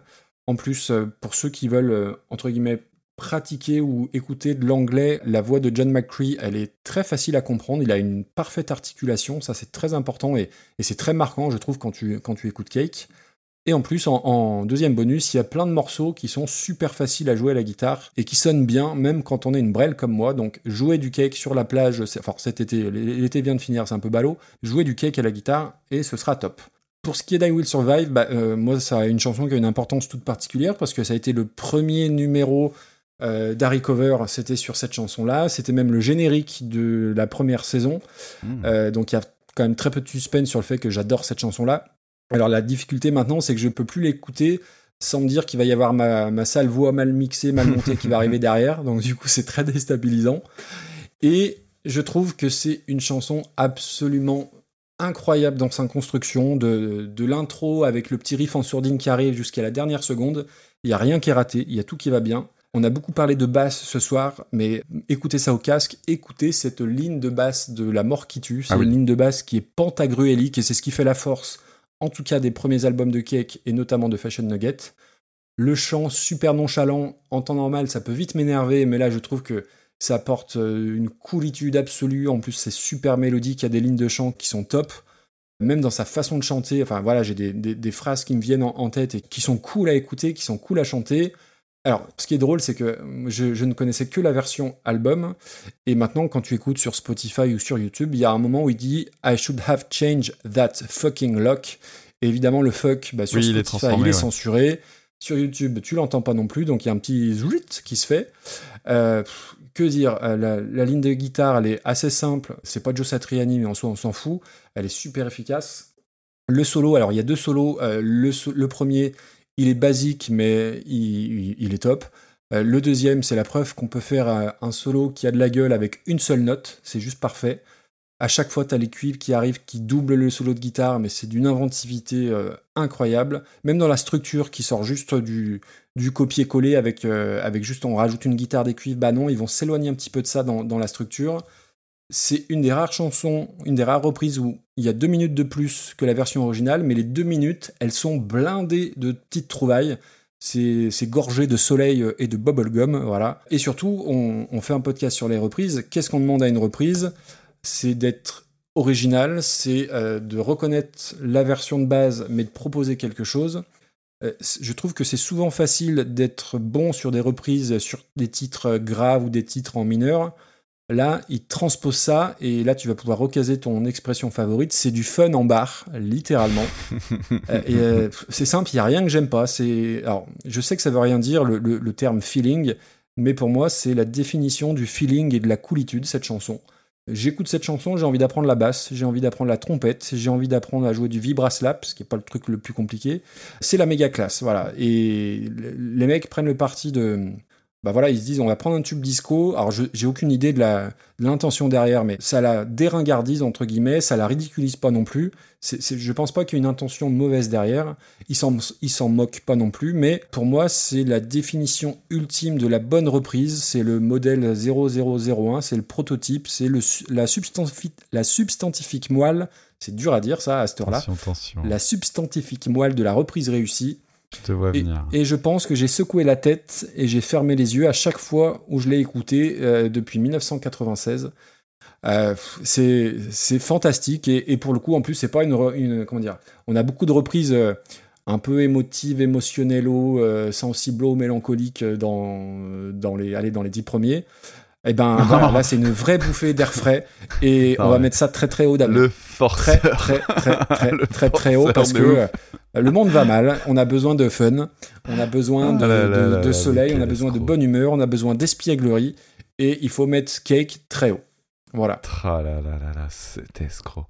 Et t'as pas le droit de pas l'aimer, Bon, je, te, effect- je te le dis, si tu dis la moindre que- once de critique dessus, je, je- je quitte le podcast. D'accord. Alors, la chanson I Will Survive, bah, effectivement, on en a déjà parlé. Meilleure chanson de Régine. Euh, très bonne ligne de basse. euh, voilà, on revient pas de dessus. Régine. Voilà, exactement. Alors, faut quand même dire, il y a un truc que je dois leur reconnaître, c'est que reprendre I Will Survive, c'est pas du gâteau. Alors, Joli. donc, Cake, moi je les ai découverts très récemment, en fait, il y a 5 ou 6 ans, euh, juste Ah oui. pour faire une reprise, en fait, pour reprendre la chanson Never There. Ah, j'adore euh. Oh ouais, ben, j'en fais une très bonne reprise. Et en fait, euh, le, j- je sais pas, les, les pochettes d'albums, je les avais vu passer tellement souvent. J'ai souvent vu ce groupe comme étant un truc mésestimé alors que ça Oui. tue, etc. Qu'en fait, je me suis souvent senti un peu intimidé à l'idée de me dire bon, j'ab- j'aborde par où? Il y, a, il y a plusieurs albums, etc. J'ai bien compris qu'il y avait euh, des périodes différentes parce qu'il y avait des line-up différents et je savais pas par où aborder. Donc, c'était le moment parfait pour euh, m'y coltiner un petit peu. Ok.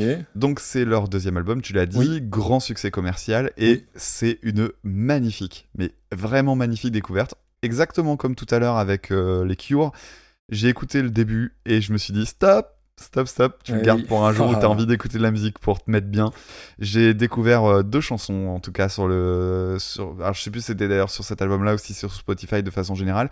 J'ai découvert la chanson Friend is a Four Letter Word. Ouais, c'est sur Fashion Nugget. que j'ai trouvé très très belle et euh, Open Book Ouais, qui bah aussi. joue sur les Voilà. faussetés et les dissonances. Et là, c'est vraiment la chanson pour moi. Ah, j'ai les frissons rien que de t'entendre dire du bien de ça. C'est génial. Voilà, donc ça, j'étais hyper content. Alors, le, le line-up euh, est, est- est changeant, donc il faudra que je trouve mes repères là-dedans.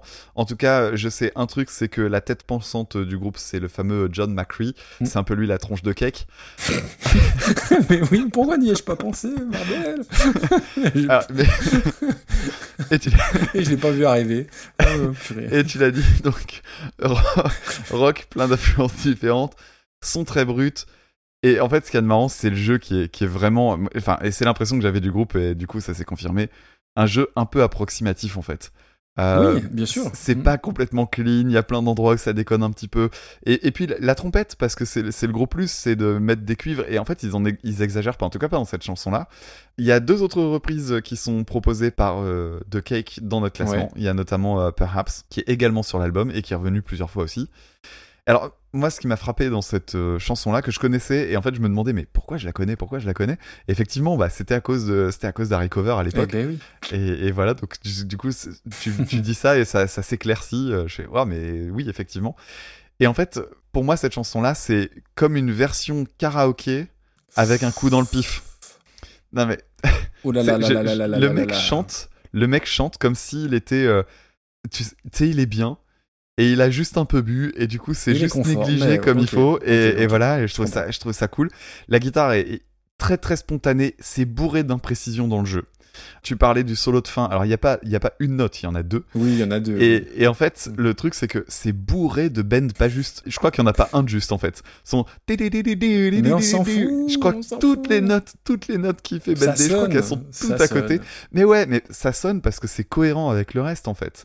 Et il y a cette, comme tu disais, que tu parlais de coolitude, c'est exactement ça. Pareil, il foire euh, ses double stops, donc c'est les, moments où il doit jouer deux notes en même temps. Euh, Il y a des moments où il en joue deux, des fois il en joue qu'une. Et tu sens bien que c'est raté, mais c'est genre, oh, on la refait pas, c'est cool comme ça. Et moi j'ai beaucoup aimé ce côté euh, relax, et je trouvais ça très agréable. C'est un exercice de reprise qui est très bien géré, avec euh, petit bonus, donc je parlais de la trompette, le passage trompette seule, qui est pour moi le, oui. le pinacle du côté cheap. Parce qu'en fait, c'est marrant, normalement, les, les, cuivres, etc., sont faits pour donner vachement de pêche, et à cet endroit-là, bah voilà, ça sonne comme euh, bah, un mec qui fait de la trompette, quoi. Et, et, et c'est c'est con, mais ça me fait sourire quand je l'entends. Et, et c'est une chanson que la première fois que j'ai écoutée, je fais ouais, ok. Puis la deuxième fois, je fais ah. ah, Il y a un en de fait, malade tout le long. Voilà. Et en fait, au plus j'écoutais, ouais, évidemment, je reviens pas sur une de basse qui tue, mais euh, j'ai réécouté comme ça plusieurs fois et, à chaque fois, elle s'est améliorée. Donc, euh, je comprends ton enthousiasme, vraiment. Et, pour le coup, tu vois, alors ça, véri- ça vérifie, enfin, en l'occurrence, ça fait la deuxième fois que ma théorie ne se vérifie pas, parce que le premier album, chronologiquement, que j'ai connu, c'est Prolonging the Magic, où il y a Never There, que tu reprends, et Mhm. mes Fashion Nuggets est au-dessus. Les deux sont très bien, mes Fashion Nuggets. Il y, a- franchement, écoutez cet album, c'est un album qui vous fera être plus heureux à la sortie. Et même Prolonging the Magic, je- alors je- il y a une scène qui me revient, euh, le, alors c'est pas le, le meilleur film de la Terre, mais Food Irene des frères Farelli avec, euh, Ah, mais oui. avec, avec Jim Carrey. Euh, Il y a un moment où il y a une chanson, c'est M of Your Garments, et voilà, c'est bah, les frères Farelli en CD. Ouais, on, va, on va dire ça comme D'accord. ça. Je, je connaissais génial. très bien le, ce film-là euh, à l'époque, euh, donc je, je réécouterai. Alors, Alors, pour le classement, parlons, parlons peu, parlons bien. Tu sous-entendais un, un top 10. Alors, quand je regarde le top 10, je vois effectivement, t'as raison quand même sur le constat. Hurt, badant. Imagine, badant. Everybody's got to learn sometimes, badant. Nothing compares to you, badant. Alléluia, badant. C'est ouf, il y a que ça. Il y a Mad World, badant. En fait, il y en a trois qui ne sont pas dans cet esprit-là. All Along the Watchtower, mais on peut pas dire que ce soit une chanson jo- joyeuse non plus. Il y a que deux chansons joyeuses. Il y a Your Song et Friendship First. alors, je vais te dire les choses telles que je les vois. J'ai souvent dit, il y a une chanson. Attends, attends, reste- attends, attends, attends, mec. Voilà. Hop. Ok. Tu vois ce qui vient de se passer? Euh, oui, oui. C'est ça que tu attends? Euh, oui, oui, oui. oui. Eh ben, je suis d'accord. C'est vrai? Ah, c'est génial. Ouais. Et donc, alors, du coup, je vais finir, euh, je vais finir ma, ma phrase et puis vous découvrirez le, le classement. J'ai souvent dit, il y a une chanson qui reste dans la liste que je vois dépasser Johnny Cash. En fait, eh ben, donc là, on va mettre I Will Survive premier, donc au, au nez à la barbe du- de, de Johnny Cash, paix à son âme. Euh, et en fait, j'ai re-regardé la liste, euh, j'en vois deux autres. voilà, Alors tout. ça fait descendre Imagine qui- reste. euh, C'est vraiment pour l'exercice de, du, du podcast. Pour, moi, je- ça fait de mystère pour personne. Imagine est toujours ma reprise préférée au monde. Mais euh, je trouve que c'est pas incohérent de mettre I Will Survive là-dedans. Alors voilà, Euh, moi c'est ce que j'allais te demander. voilà. Je veux pas que tu mettes ça ici pour me faire plaisir parce que je t'ai donné beaucoup de billes sur des titres précédents, mais euh, je veux que tu sois d'accord quand même un petit peu. Oui, je suis d'accord. Et euh, je trouve que la. bah, De toute façon, le, le top 10 est, est tellement bien que Ah euh, je, je vois pas vraiment où ça peut déconner en fait. Le, le, le truc qui fait que je trouve qu'elle a sa place, d'abord je trouve qu'elle euh, s'améliore avec le temps. Oui. Euh, pour être tout à fait honnête, si j'avais dû la classer vraiment tout seul, je l'aurais mise devant Friendship First, parce que Friendship First, j'ai réécouté beaucoup beaucoup, et je commence à m'en lasser. D'accord. Et j'y retrouve un peu la même énergie. Donc je, je pense que je me lasserai d'I Will Survive. Alors que je me suis jamais lassé de Imagine. Je me suis jamais lassé de Everybody's Got to Learn Sometimes non plus. Mais en même temps, je trouve intéressant de la, ga- de la garder en premier parce que c'est une chanson feel good en fait. Mais Et c'est ça qui me fait plaisir. Et effectivement, il y en a pas beaucoup. Oh, génial. Donc voilà. Ah bah je suis content.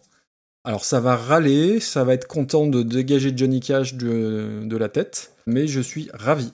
Ah bah si ça c'est pas un bouleversement, surtout Ah, que pour l'instant on a classé que des trucs assez hauts. Hein. Et puis surtout, je pensais pas que. Alors, je, je pensais te la suggérer en première place, mais je pensais pas que tu marcherais autant, entre guillemets, dans l'efficacité de la chanson et tout ce que ça implique, le, voilà, le côté, le côté feel good qui est euh, éminemment euh, important dans, dans cette chanson-là. Dès la première mesure, ça, ça fonctionne du tonnerre. Et c'est du fun en barre, pour Ouais. conclure là-dessus. Ouais. Mais vraiment, elle, a- elle s'est améliorée pour moi avec le temps. Bon, génial. Oh là là, dis donc. Voilà une, un épisode rondement mené, mais il nous reste ton pins. Et moi... eh là là. Et donc mon pins, Il s'agit bah oui. de la chanson Hexagone de Renault en 1975, reprise par Nicolas Sirkis en 2014. Être né sous le signe de l'hexagone, c'est pas ce qu'on fait de mieux en ce moment. Et le roi des cons sur son trône, je parierais pas qu'il est allemand. On leur a dit au mois d'avril à la télé, dans les journaux, de pas se découvrir d'un fil que le printemps c'était pour bientôt.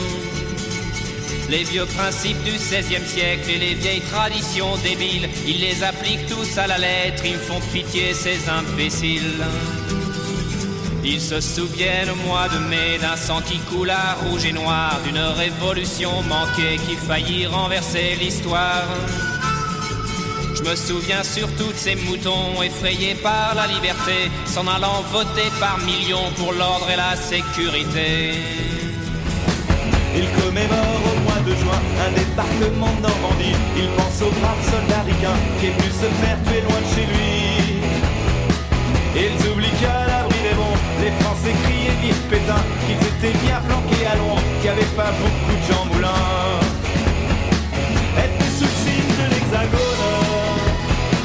C'est pas la gloire en vérité. Et le roi cons sur son trône, me dites pas qu'il est portugais. Ils font la fête au mois de juillet en souvenir d'une révolution qui n'a jamais éliminé la misère et l'exploitation. Ils s'abreuvent de balles populaires, feux d'artifice et de plomb-plomb. Ils pensent oublier dans la bière qu'ils sont gouvernés comme des pions. Au mois d'août c'est la liberté, après une longue année d'usine, ils crient vive les congés payés, ils oublient un peu la machine. En Espagne, en Grèce ou en France, ils vont polluer toutes les plages et par leur unique présence abîmer tous les paysages. Bon, un petit cas un peu compliqué. D'abord parce qu'il s'agit de Renault et ça fait le mystère pour personne. Euh, si vous écoutez l'émission depuis un moment, vous savez que Renault, ça fait partie vraiment des, des- de mes artistes préférés parce que bah, c'est un de mes premiers. Je crois que c'est- le premier chanteur dont j'ai eu la discographie à la maison, que je connaissais par cœur.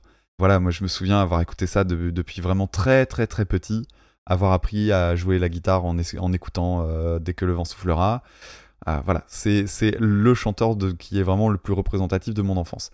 Après, c'est aussi un cas particulier et compliqué, Renault, parce que bah, euh, Renault, après 1994, en gros, ça devient vraiment compliqué, c'est le terme. Alors, cela dit, celle-ci date de 75 et c'est la chanson culte de ses débuts, peut-être même la plus culte de cette période-là, hein, son premier album, l'album euh, Amoureux de Paname.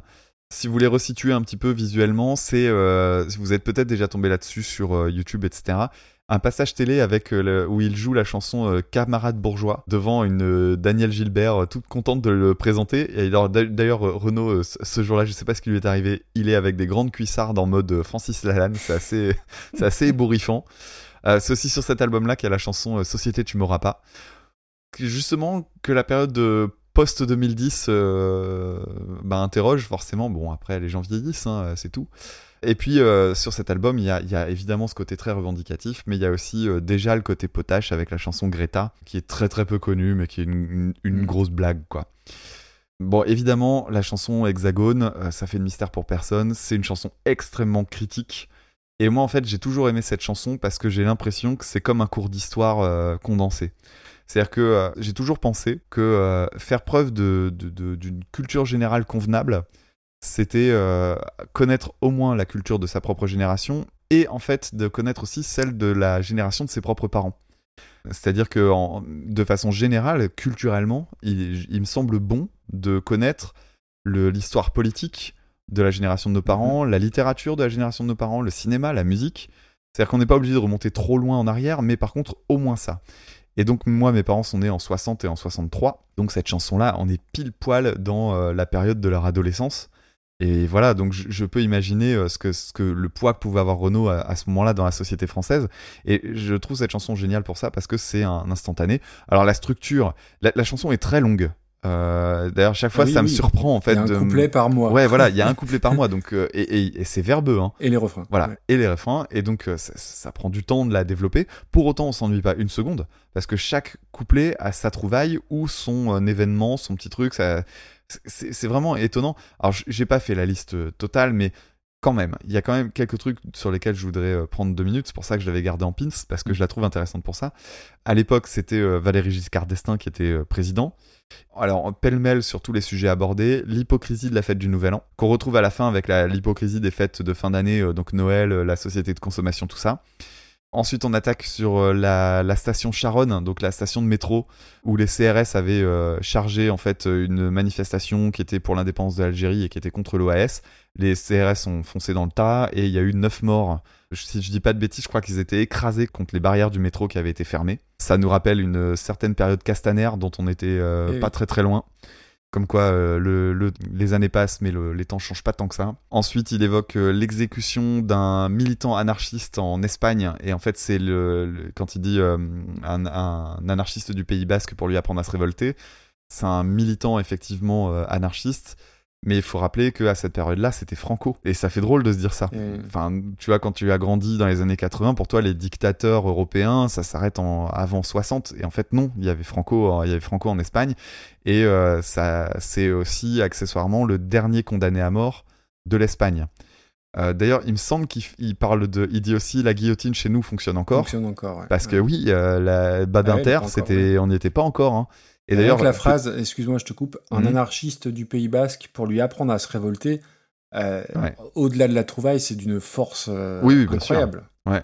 Et d'ailleurs, pour, euh, pour rappel, la dernière, euh, si je dis pas de bêtises, on- vous pourrez vérifier, euh, j'ai pas rechecké, mais il me semble que la dernière euh, personne qui a été guillotinée en France, c'est l'affaire Ranucci, dont on n'est toujours pas sûr de, euh, et on a même plutôt visiblement, dans mon souvenir, des preuves que euh, c'était pas le bon accusé en fait. Donc euh, l'affaire du pullover rouge, etc., si vous connaissez les histoires de faits divers connus en France.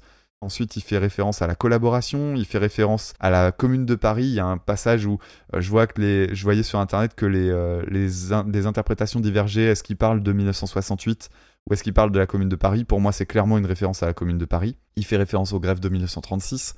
Il fait référence au coup d'État de Pinochet, au vin, à la ba- aux bagnoles, au- tout ce qui est Au très franchouillard. les vacances. Ouais, euh, voilà. Et tu te dis, mais la vache, c'est vraiment. Ah, c'est une charge. hein. Ouais, et c'est une charge, et en même temps, tu dis, mais c'est aussi ça la France, en fait. C'est fou à quel point c'est un instantané de l'histoire moderne, en fait. Moi, ça me semble, ça me Mm. semble fou d'avoir euh, autant d'acuité avec autant de colère en même temps dans le texte, évidemment. Voilà, chanson longue, monotone, parce que clairement, en plus, il, il bouge rien, c'est toujours la même chose. Mais elle est extrêmement puissante, et il avait que 23 ans quand il a écrit ça. C'est fou. euh, Et en même temps, c'est une rage que tu peux avoir que à dans cet âge-là, Mm, en fait. C'est vrai. Donc euh, moi j'aime beaucoup, euh, forme simple et efficace, pas de fioriture, et c'est logique par rapport au thème. Et on arrive à la reprise. Donc la reprise c'est Nicolas Sirkis. Nicolas Sirkis euh, qui est donc le, le chanteur d'Indochine. Alors Indochine, j'ai toujours une histoire très compliquée avec ce groupe. Euh, j'ai- J'aimais beaucoup les, comme tout le monde, les Bob Moran et tout le reste. Je trouve que c'est des chansons qui ont pas tant vieilli que ça, qui sont fun, euh, en mode fun en bar, véritablement. Troisième sexe, ce genre de truc. Et puis après était arrivé le désastre de euh, ce fameux J'ai demandé à la lune que je me suis pris en pleine gueule quand j'étais au lycée. Tout le monde adorait ça et en fait je trouvais ça d'une naïveté abyssale. Tout à l'heure je parlais de la détestation que j'avais euh, du texte de, euh, de MC Solar. Je crois que le texte d'MC Solar est meilleur pour donner une idée que j'ai demandé à la lune qui me tapait sur le système. Et je crois, euh, si je dis pas de bêtises, que c'est un texte de Mickey 3D, il me semble, qui était le pire groupe de la Terre. Ouais, ça m'aidera pas à avoir envie d'écouter ça. Donc pendant très longtemps, je me suis mis en tête que je détestais Indochine. Et en fait, c'est faux. Les, années 80 d'Indochine, il y a des trucs vraiment très très bien. Et euh, en plus de ça, Nicolas Sirkis, je le trouvais détestable pendant longtemps parce qu'il y avait fa- le fameux truc des inconnus. euh, tu sais, euh, il aurait mal pris le sketch de Isabelle à les yeux bleus, qui en fait et était surtout pas une qu'ils se parodie. moquaient pas d'Indochine, euh, les ça. inconnus. Et oui, Tu rappelles, il, c'était- il- c'était partenaire particulier, c'est ça? Exactement. voilà. Et en fait, lui, il l'avait mal pris, euh, donc crise d'ego. En même temps, on peut comprendre parce que vraiment, ça a dû mettre un, un vrai frein dans leur carrière, donc je peux comprendre la frustration.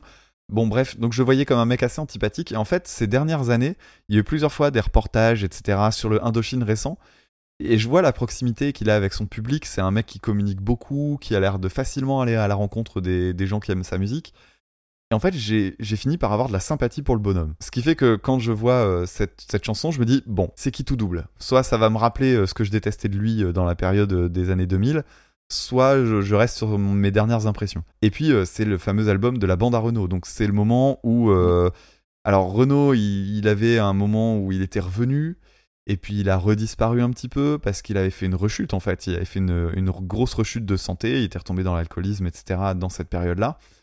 Et puis euh, bon bah ça fait partie de ces albums euh, de merde où on demande à tout un paysage de la culture française de venir euh, poser leur pierre. Des chanteurs et des chanteuses dans le meilleur des cas et en fait des personnalités random du type Emmanuel Seigné, Vincent Lindon. Tu te dis mais qu'est-ce qu'ils viennent foutre ici? Euh, Bon alors c'est vrai, un Renault il... il y a plein de trucs où tu te dis le chant est pas hyper important. Bon de là à faire venir des acteurs et des actrices, je vois toujours pas l'intérêt. Ouais. Et, et puis, euh, bon, bah, dans les chanteurs, il y a- This is la peste. Ouais, enfin, This is euh, depuis. J'ai écouté, il reprend Les Béton. C'est affligeant. C'est affligeant. vrai, Je parlais de rap, euh, je parlais de rap yo. C'est du rap yo en infligé 2014. ça, mais- Ah bah, franchement, fais-le. Euh, Il y avait Benabar aussi, que je trouvais être un bon casting pour la chanson, parce que la chanson c'est La pêche à la ligne, qui est une de mes chansons préférées Ouais, de Renaud. ah oui, Et je trouvais que le côté euh, euh, petite chanson storytelling, Benabar c'était le bon Oui, casting. des on histoires, aime ou on n'aime oui. pas Benabar, mais je me disais c'était le mec parfait. Sauf que l'instrumentation elle est nulle à chier, c'est hyper lourd, Merde. alors que l'instru- l'instrumentation de départ elle est, elle est superbe. C'est dommage, ils auraient, ils auraient- t'aurais mis Benabar sur l'instrumental des années 80. Je pense qu'il aurait pu faire quelque chose, mais là c'est c'est juste pas bon. Donc voilà, il y a des grosses fautes de goût. Sinon, c'est assez transparent en fait. hein. Pour être tout à fait honnête, c'est moins pire que ce que je pensais. C'est juste les albums qui sortent à Noël. Alors pour la peine, celui-là est sorti en deux, en deux temps. Il y a eu deux, euh, la bande à Renault. Un qui est sorti en juin, je crois, et le dernier qui est sorti Ah, en on a eu octobre. deux en plus. Ouais. Et le deuxième qui est paru en octobre n'est pas disponible sur la plateforme de télé, sur les plateformes type euh, Spotify. En tout cas, pas sur Spotify. Et euh, cette, euh, cet album-là, il sort en octobre et tu sens le truc de on va refaire un coffret euh, avec les deux Ouais. dans la première quinzaine de décembre pour que ce soit offert à toutes les personnes qui aiment un peu Renault de loin. Donc voilà, la reprise de Circus. Et ben je l'ai bien aimé. Et je me doute que toi tu l'as pas aimé et c'est pour ça que je l'ai mise là. Alors je trouve qu'il a une voix un peu trop douce pour l'exercice, euh, Circus, et je trouve que l'instru est un peu trop riche par rapport au thème. C'est-à-dire que moi je trouvais que l'intérêt de la chanson de Renault c'est l'épure. Comme ça tu te concentres sur le texte. Là ça devient une chanson, vraiment.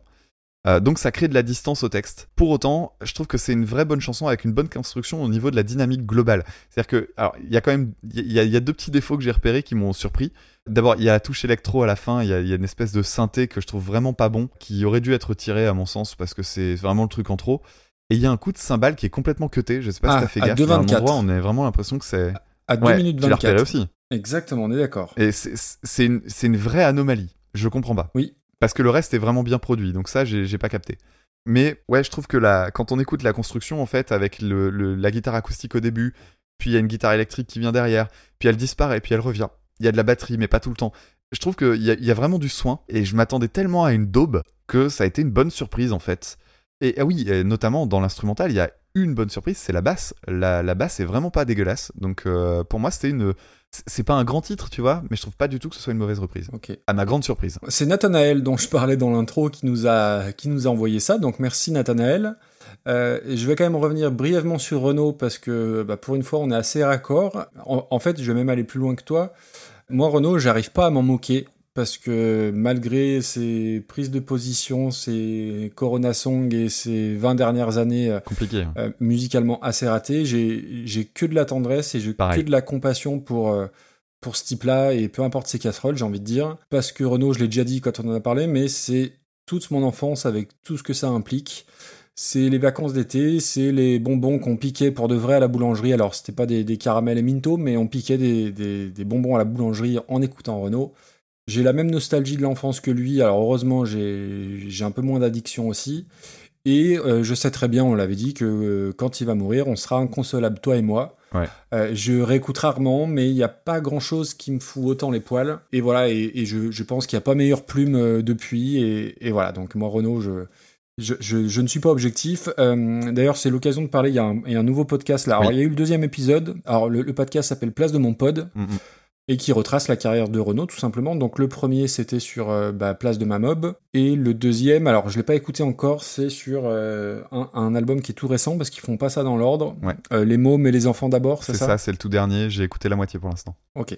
Donc allez poser une oreille là-dessus. Et Renault, alors il y a trois Renault. Il y a le Renault rigolo, le Renault tendre et le Renault engagé. Hexagone, c'est c'est une plume trempée au vitriol. C'était interdit à l'époque, hein, évidemment. C'est d'une violence inouïe, tu l'as- dit. Alors, je ne vais pas en rajouter, euh, tout, tout ce que tu as dit était très bien, mais euh, je, je trouve que euh, tu te sens interpellé, agressé dans le bon sens du terme. Et alors, en décembre, c'est l'apothéose, la grande Ouais. bouffe et les petits cadeaux. Ils sont toujours aussi moroses, mais il y a de la joie dans les ghettos. La Terre peut s'arrêter de tourner, ils rateront pas leur réveillon. Moi, je voudrais tous les voir crever, étouffés de dindos marrons.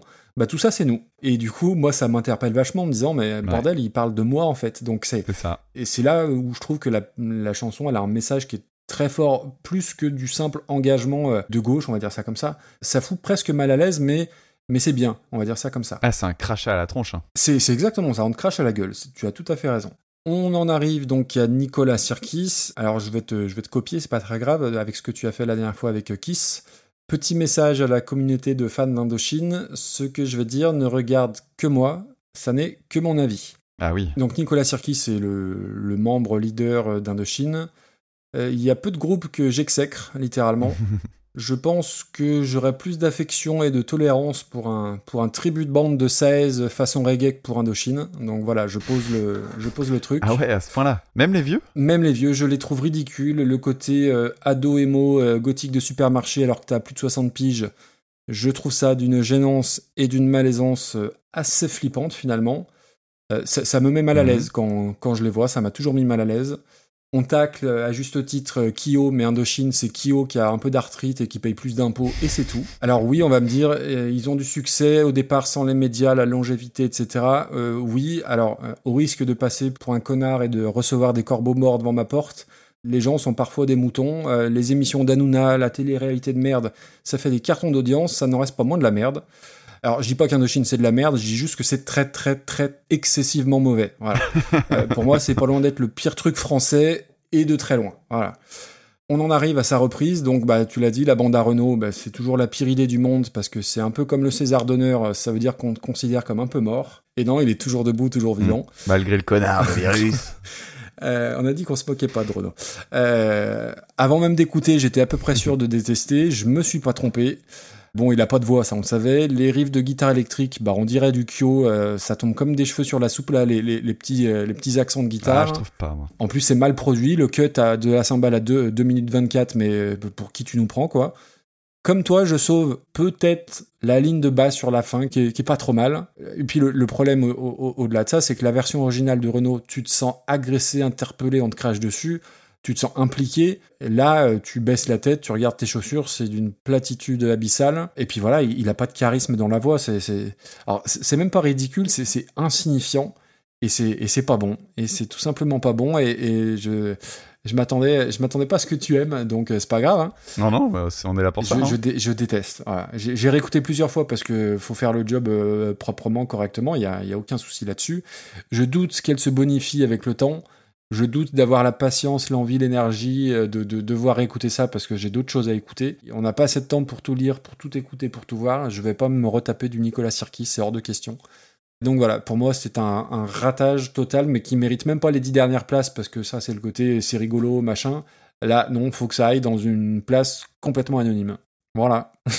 ok, alors j'ai du coup des choses à te proposer. On avait euh, quand même aujourd'hui, en fait, on a classé pas mal de trucs en haut, en fait. Mais oui, c'est jamais. Mais il y a un delta, c'est-à-dire que euh, tu vois, euh, dans le genre euh, surprise, pas extraordinaire, mais qui m'a agréablement surpris, il y avait Gangnam Style qu'on avait placé euh, 93e, et euh, à partir du moment où on considère les trucs, euh, euh, neutres, sans intérêt, il y a Lua en 151e, voire Caroline en 163e. Alors moi, clairement, je vois ça au-dessus de Caroline, et j'ai même envie de mettre ça au-dessus de Lua, parce que Lua, c'est vraiment le truc qui a zéro intérêt pour moi. Je te demanderai pas de la mettre méga haut au-dessus, mais voilà, ce sera dans ces, dans ces eaux-là. Oui, mais le, le, le problème c'est que il y a Face de Eh bah tiens, attends, juste, t'es sur Vive le Feu, je préfère écouter Vive le Feu. Oui, il y a beaucoup de choses que je préfère écouter à Nicolas Sirkis, euh, donc euh, oui. Ouais, mais ça met Face de Limp Bizkit, bah il est 158ème. Tu te rends compte que depuis plusieurs épisodes, c'est toi qui dis Oui, non, mais Face de Limp Bizkit, euh, eh, oh, oh, et tu te rends compte qu'on avait mis Kids United au-dessus. Hein. Ouais, non, mais c'est- attends, c'est toi qui t'avais été plus dur que moi avec leur reprise, hein, Ta, je te ta, signale. ta, hein. ta, ta, ta. Ah, c'est bien parce que, que si. simplement, il y avait Face de Limp Bizkit et t'as voulu caser, euh, t'as voulu punir Limp Bizkit, j'en suis sûr. J'aurais jamais mis Bizkit en dessous de tu- Kids United. Tu Si t'égares, non, renvoies. non, non, je crois pas. On, va demander à nos archivistes euh, de réécouter l'épisode 1 et l'épisode 3. Ah non, non, non, j'ai toujours été plus. euh, T'as toujours été plus dur que moi sur Faith de par Limp Bizkit. Donc pour moi, je la mets en dessous, 159 non, mais, Bim. n'importe quoi. Et encore, euh, je suis gentil. Face de Limbiskit. Ah bah écoute, je vous invite tous et toutes à réécouter l'épisode 1 pour vous souvenir de ce que Maxime avait dit de Face de Limbiskit, mais je me souviens que t'en avais dit du mal. Tu te rappelles pas de ce que tu as mangé à midi et tu penses que tu peux te rappeler de ce qu'on s'est dit dans le Non, premier non. épisode? Alors, ok, bon, soyons sérieux deux minutes. Moi, je mets cette reprise, franchement, je la mettrais au-dessus de Loi, qui pour moi présentait aucun intérêt. Non. En dessous de Limbiskit. Au-dessus d'On écrit sur les murs. Bah, je- euh, non, je, je préfère Kids United. Euh, non, mais Bravo, oui. Tu peux la répéter, s'il te plaît? Et, et même Behind Blue Eyes euh, par Limbiskit, encore eux, bah c'est, meilleur. C'est, meilleur. Et il n'y a même pas à tortiller du. Bah allez, on la met en dessous de Face. Et oui. Après, c'est pas une chanson par laquelle je vais me bagarrer pendant Non. 107 ans non plus. Hein. Mais, euh, mais voilà, moi je, je pense, moi je l'aurais mise euh, une quinzaine de places au-dessus. Pour Ouais, moi, sa place était en dessous de Vive le Feu. Ok, non, non, mais là, elle est bien. Écoute, ça me semble pas mal. Donc 159e place pour euh, Nicolas Sirkis, euh, sans A Nicolas parce que c'est ça fait ça fait plus stylé, tu comprends. Euh, voilà. Euh, oui, j'ai- j'aime pas trop Indochine, vous l'aurez compris. Euh, bon bah voilà, nous voilà avec nos 10 reprises, dont beaucoup dans le top 60. C'est voilà, c'est ça. Et I Will Survive par Cake au tout tout tout tout tout en haut. C'est fantastique. Ouais, ça fait un bel épisode. Ça bien fait un bel épisode, mais qui n'est pas terminé, puisqu'on a encore deux trois, deux, trois bricoles à se dire. Euh, la première, c'est bah, on va passer peut-être au, au Flutio Massacre, On va passer au Pins Auditeur. le. Pins Auditeur. Donc, la petite nouveauté, c'est que Damien va nous jouer l'extrait de l'épisode précédent et on va vous donner la réponse. Ah merde Euh, Ah oui, c'est le Tu te montage. rappelles de- qu'on avait dit ça? Ouais, ouais, je Ouais. me souviens. Donc du coup, je, je repasse l'extrait de la dernière fois. hein. Ah, tu veux pas le rejouer non, non, bah non, je vais le reprendre. Je vais reprendre le même. Je me souviens plus de toute façon. Donc, Donc, euh,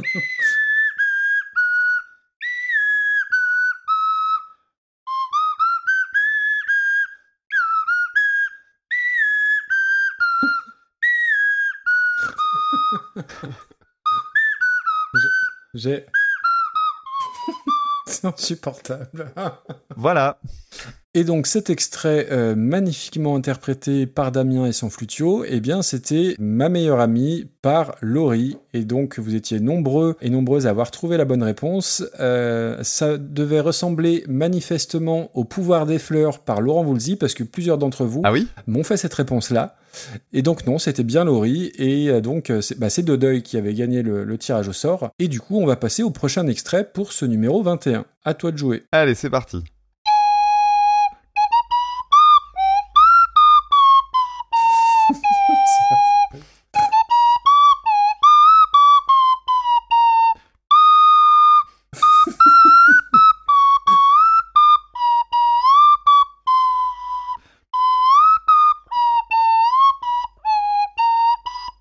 Modulation.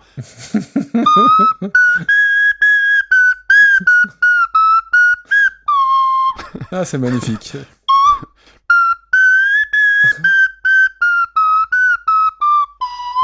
Je vais jusqu'au bout. hein. Ouais, oui, oui, tu fais tout l'album Quand ça se passe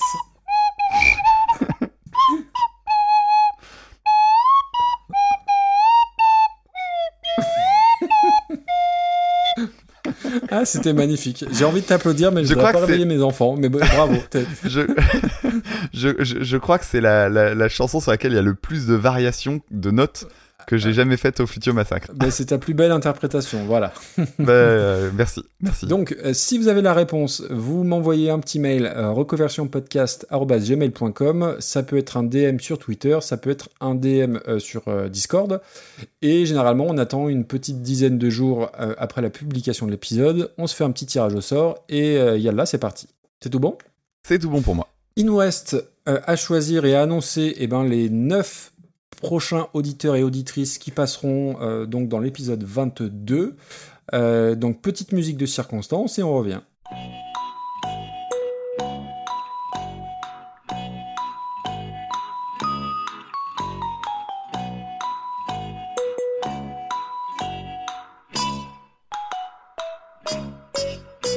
On aura des propositions euh, envoyées par Léo Bibi du podcast Dark Side of the Prog, On aura une chanson proposée par Clémence, une chanson envoyée par Maxime Rezé, une proposée par Elliot, une par Steph Lag, littéralement, ensuite une par euh, Jordan ou Jordan, je ne sais pas, désolé si j'écorche, euh, Buissier, Et ensuite, donc, euh, on refait un petit deuxième tour. Donc, on aura un morceau envoyé par Nico de Xenocorp.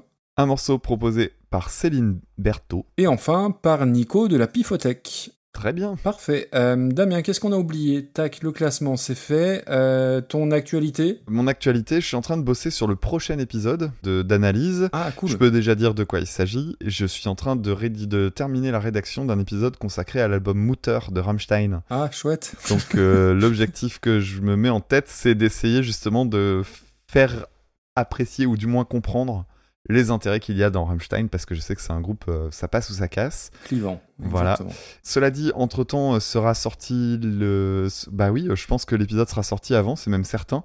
Il y a le Paris Podcast Festival qui a lieu le week-end du 17 octobre. Et bah, il, alors, il, y a, il y a la programmation qui est parue, il y a enfin, les lives qui ont lieu, etc. Tout ça, ça a été annoncé cette semaine. Il il y a quasiment rien qui m'intéresse. Mais euh, je sais qu'il y a plein de copains en fait qui y seront. Il y a notamment, euh, tiens, pro- je profite, euh, il y a Tartine ta culture qui a été Eh oui. euh, nommé. Donc euh, déjà bravo à eux. C'est clair. Et, et donc je suis très content et très fier d'eux. Et euh, donc j'imagine qu'ils seront sur place. Bref, je vais me rendre, je vais me rendre là-bas. Sans doute pour aller euh, siroter des grenadines dans le bistrot d'en face. Donc euh, je serai là-bas pendant le week-end entier, euh, le samedi, le dimanche. Donc si, si des personnes souhaitent venir me faire un petit coucou, bah écoutez, allez-y, parce que techniquement, il y a une chance sur deux que je me fasse beaucoup chier. Donc si vous voulez venir parler de musique, de podcast ou d'autres choses, bah n'hésitez pas à venir, n'ayez pas peur, je mords pas. Vous, vous me faites signe sur Twitter et puis on se touille pour, pour se trouver sur place. Voilà, voilà. Parfait. Et toi, du coup, de ton côté?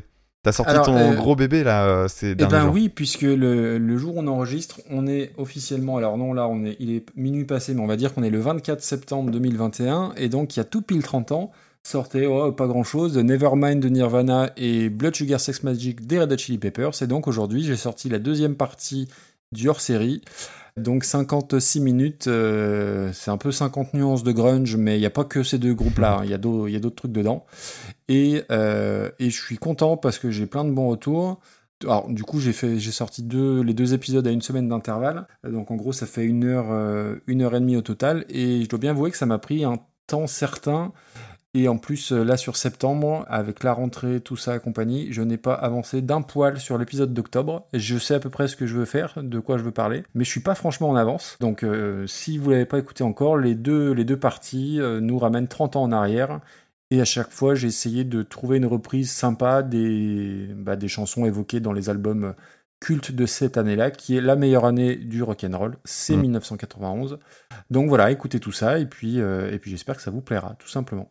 Bon, bah voilà, ça fait, ça fait pas mal de choses. Pour nous retrouver, vous nous retrouvez sur Twitter beaucoup quand même. Alors, tu me rappelles le- l'adresse pour toi, Damien? Euh, L'adresse Twitter pour moi c'est écoute ça, euh, E-C-O-U-T-E-du-bas C-A.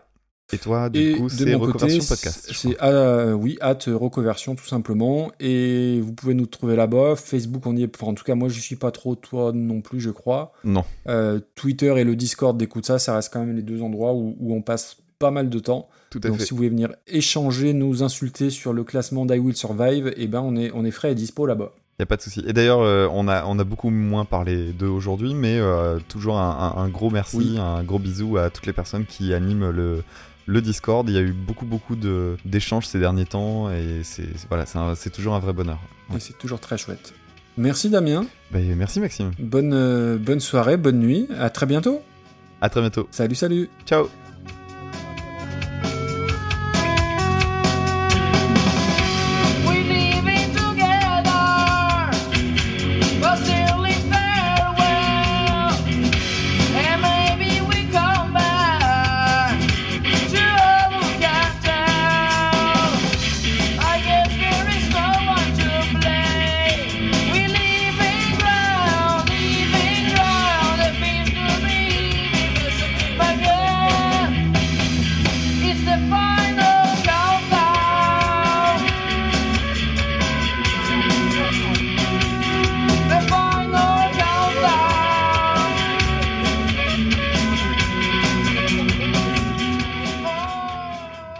C'est parti. Maintenant, maintenant, toutes les bêtises qu'on dit sont consignées. C'est con parce que le plus drôle, on l'a dit en. C'est vrai, bah, tant pis pour vous. Fallait venir avant. Hop là. T'as trouvé des vannes? Euh. Euh, oui et non. voilà. D'accord. J'espère que t'en as parce que les- celles que j'ai trouvées, elles sont vraiment pas bonnes. Ah bah, c'est pareil. Et comme disait l'autre, alors je sais plus euh, qui c'est qui disait ça et tu vas me, tu vas peut-être le, le savoir. J'ai fait une intro longue parce que j'ai pas eu le temps d'en faire une courte. Qui est-ce qui a dit hein, une phrase de ce genre-là? Je vous écris une lettre longue parce que j'ai pas le temps d'en faire une Ah, courte. euh, Non, ça te- c- ouais, si, ça me dit quelque chose. Attends, bah, attends, on va regarder. hein. Euh, là comme ça, ça me revient pas. Qui est-ce qui a dit ça? Bon, Euh, bref, Blaise. Pascal. Je n'ai pas. Je, C'est je Blaise n'ai- Pascal. Je n'ai fait cette lettre-ci plus longue que parce que je n'ai pas eu le loisir de la faire plus courte. Et c'est tellement vrai cette. Eh cette vas-y, monsieur, ici. Blaise Pascal et tout. Eh Po, po, ouais, po. Moi, je pensais que c'était Régis Laspalès. Ouais, alors ça va pas voler au- aussi haut tout le long du podcast, hein, tout le long de l'épisode, faut pas, faut pas déconner. Tout à fait. Et donc, on va aborder le premier titre. Qu'est-ce que t'en penses? Tu veux pas expliquer le. Tu sais qu'il y a un conducteur, Ah. Damien? Mais je sais plus, moi, je, je suis pas sur le bon onglet. Attends, Ah, rappel bah oui, concept. euh, Les 5 professeurs derniers nous ont envoyé des listes. Pins auditeur. Ah oui, Pins nous. Explication pins nous, pins auditeur. Voilà. C'est comme le port salut, c'est écrit. T'arrêtes de te foutre de ma gueule. Alors, Stevie Wonders. Stevie Wonders. On est, on, on est d'accord qu'on fait pas la, la blague qu'il est de chez toi? Hein On est d'accord? Pourquoi euh, Stevie Wonder Je te laisse responsable. Non, tu fais ce que tu veux. mec. non, tu la, s'il te plaît, coupe la, coupe la. Parce que- Ok, Allez, tu vas-y. diras à la fin si je la garde ou pas. Allez, sortez la calache. Alors attends, hein, je- juste, je me la remets deux secondes si tu veux bien. Putain, t'es courageux. hein. On continue avec la chanson Je t'ai toujours aimé de Dominique. Ah, Ah. alors, attends, je me suis planté. On reprend avec la chanson. Mais non, attends, c'est une erreur. Attends, c'est Polyphonic Size, la version originale. Eh oui. Ah merde, tu je me croyais suis que l'inverse Mais ouais, moi je pensais que c'était l'inverse. Ah bah voilà. Ah. Il pas les consignes. Ah mais putain, ça, attends, ça va tout changer. Il va falloir que je relise mes notes. Bon, c'est toi qui démarre, ça tombe plutôt bien. Ok. Ok. Donc c'est pas ton pins alors. Ah non, c'est pas mon pitch. On y va, je, je reprends le, le truc. Ouais. Alors, du coup, je suis très content que ce soit toi qui aies pris la parole en premier, sinon je serais vraiment passé pour un gros con. Putain, mais grave. Énorme. Puis j'aurais rien dit, bien sûr. Je t'aurais laissé C'est- parler pendant c'est- 25 minutes. C'est tellement évident. Euh, alors, que se passe-t-il ensuite? Pour l'instant, euh, on n'est pas tombé sur celle pour laquelle t'estimais que ça allait être mon pins. Ah si, si, pardon. Je, l'ai- oui, j'ai oublié t'as de dire, zappé. ouais, euh, je croyais que c'était Je t'ai toujours aimé. Mais vu que tu t'étais planté, que t'avais pris l'original pour la reprise, du coup, ça marche pas. D'accord. Euh, du coup. Ah, à cause de, du côté euh, Véronique Vincent oui, oui, D'accord. oui. Écoute, moi je sais ce que j'ai gardé en, en pins. Donc, est-ce que ça t'embête si je fais un, un choix éditorial? T'as bien remarqué que de toute façon, c'est toi qui décidais du classement, c'est toi qui... Donc, euh, écoute... Tout à fait, mais c'est toi qui as fait la présentation sans Mm. me le demander parce que j'ai bien compris que t'aimais pas que je fasse cette présentation parce que je, me- parce que je savonnais. Non, j'étais chaud, j'étais lancé. Ouais, c'est ça. Comme Allez, si t'avais pas assez parlé dans ton intro là. J'arrive sur le salon, j'entends des néo-nazis. oui, je suis vite parti. Oula, j'ai rien à faire avec ces gens-là. En douce. Oui, attends, pour les bloopers, du coup, précisons. Oui, on, utilise le mumble euh, de, de ces, ces bad geeks euh, et bah, il, il- il y a toujours du monde dessus et euh, de quoi on arrive en plein milieu d'une conversation. C'est rigolo. Ça calme. Euh, Donc, bisous à vous et encore merci à Randall Flag oui, et oui, tout parce qu'on squatte euh, comme, des, le- comme des gros squatteurs et voilà, c'est cool.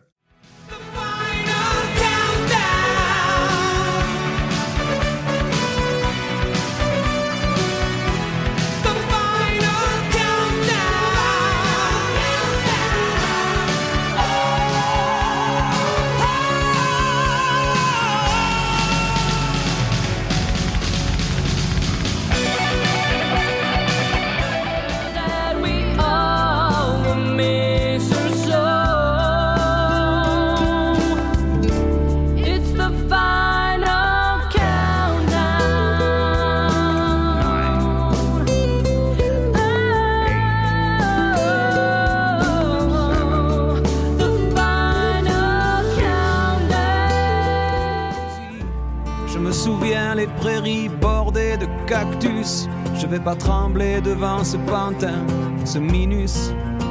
Je vais l'attraper, lui et son chapeau, les faire tourner comme un soleil. Ce soir, la femme du torero dormira sur ses deux oreilles. Est-ce que ce monde est sérieux? Comme ça peut faire du bien, j'ai prié pour que tout s'arrête Andalousie, je me souviens, je les entends rire comme je râle, je les vois danser comme je succombe, je pensais pas qu'on puisse autant s'amuser autour d'une tombe. Est-ce que ce monde est sérieux?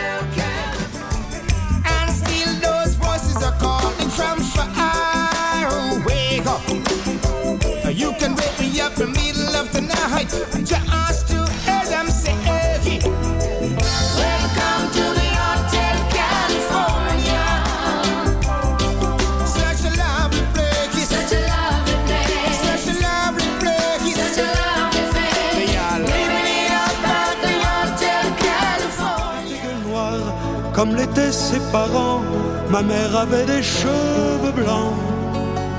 Ils étaient de la fosse, comme on est d'un pays. Grâce à eux, je sais qui je suis.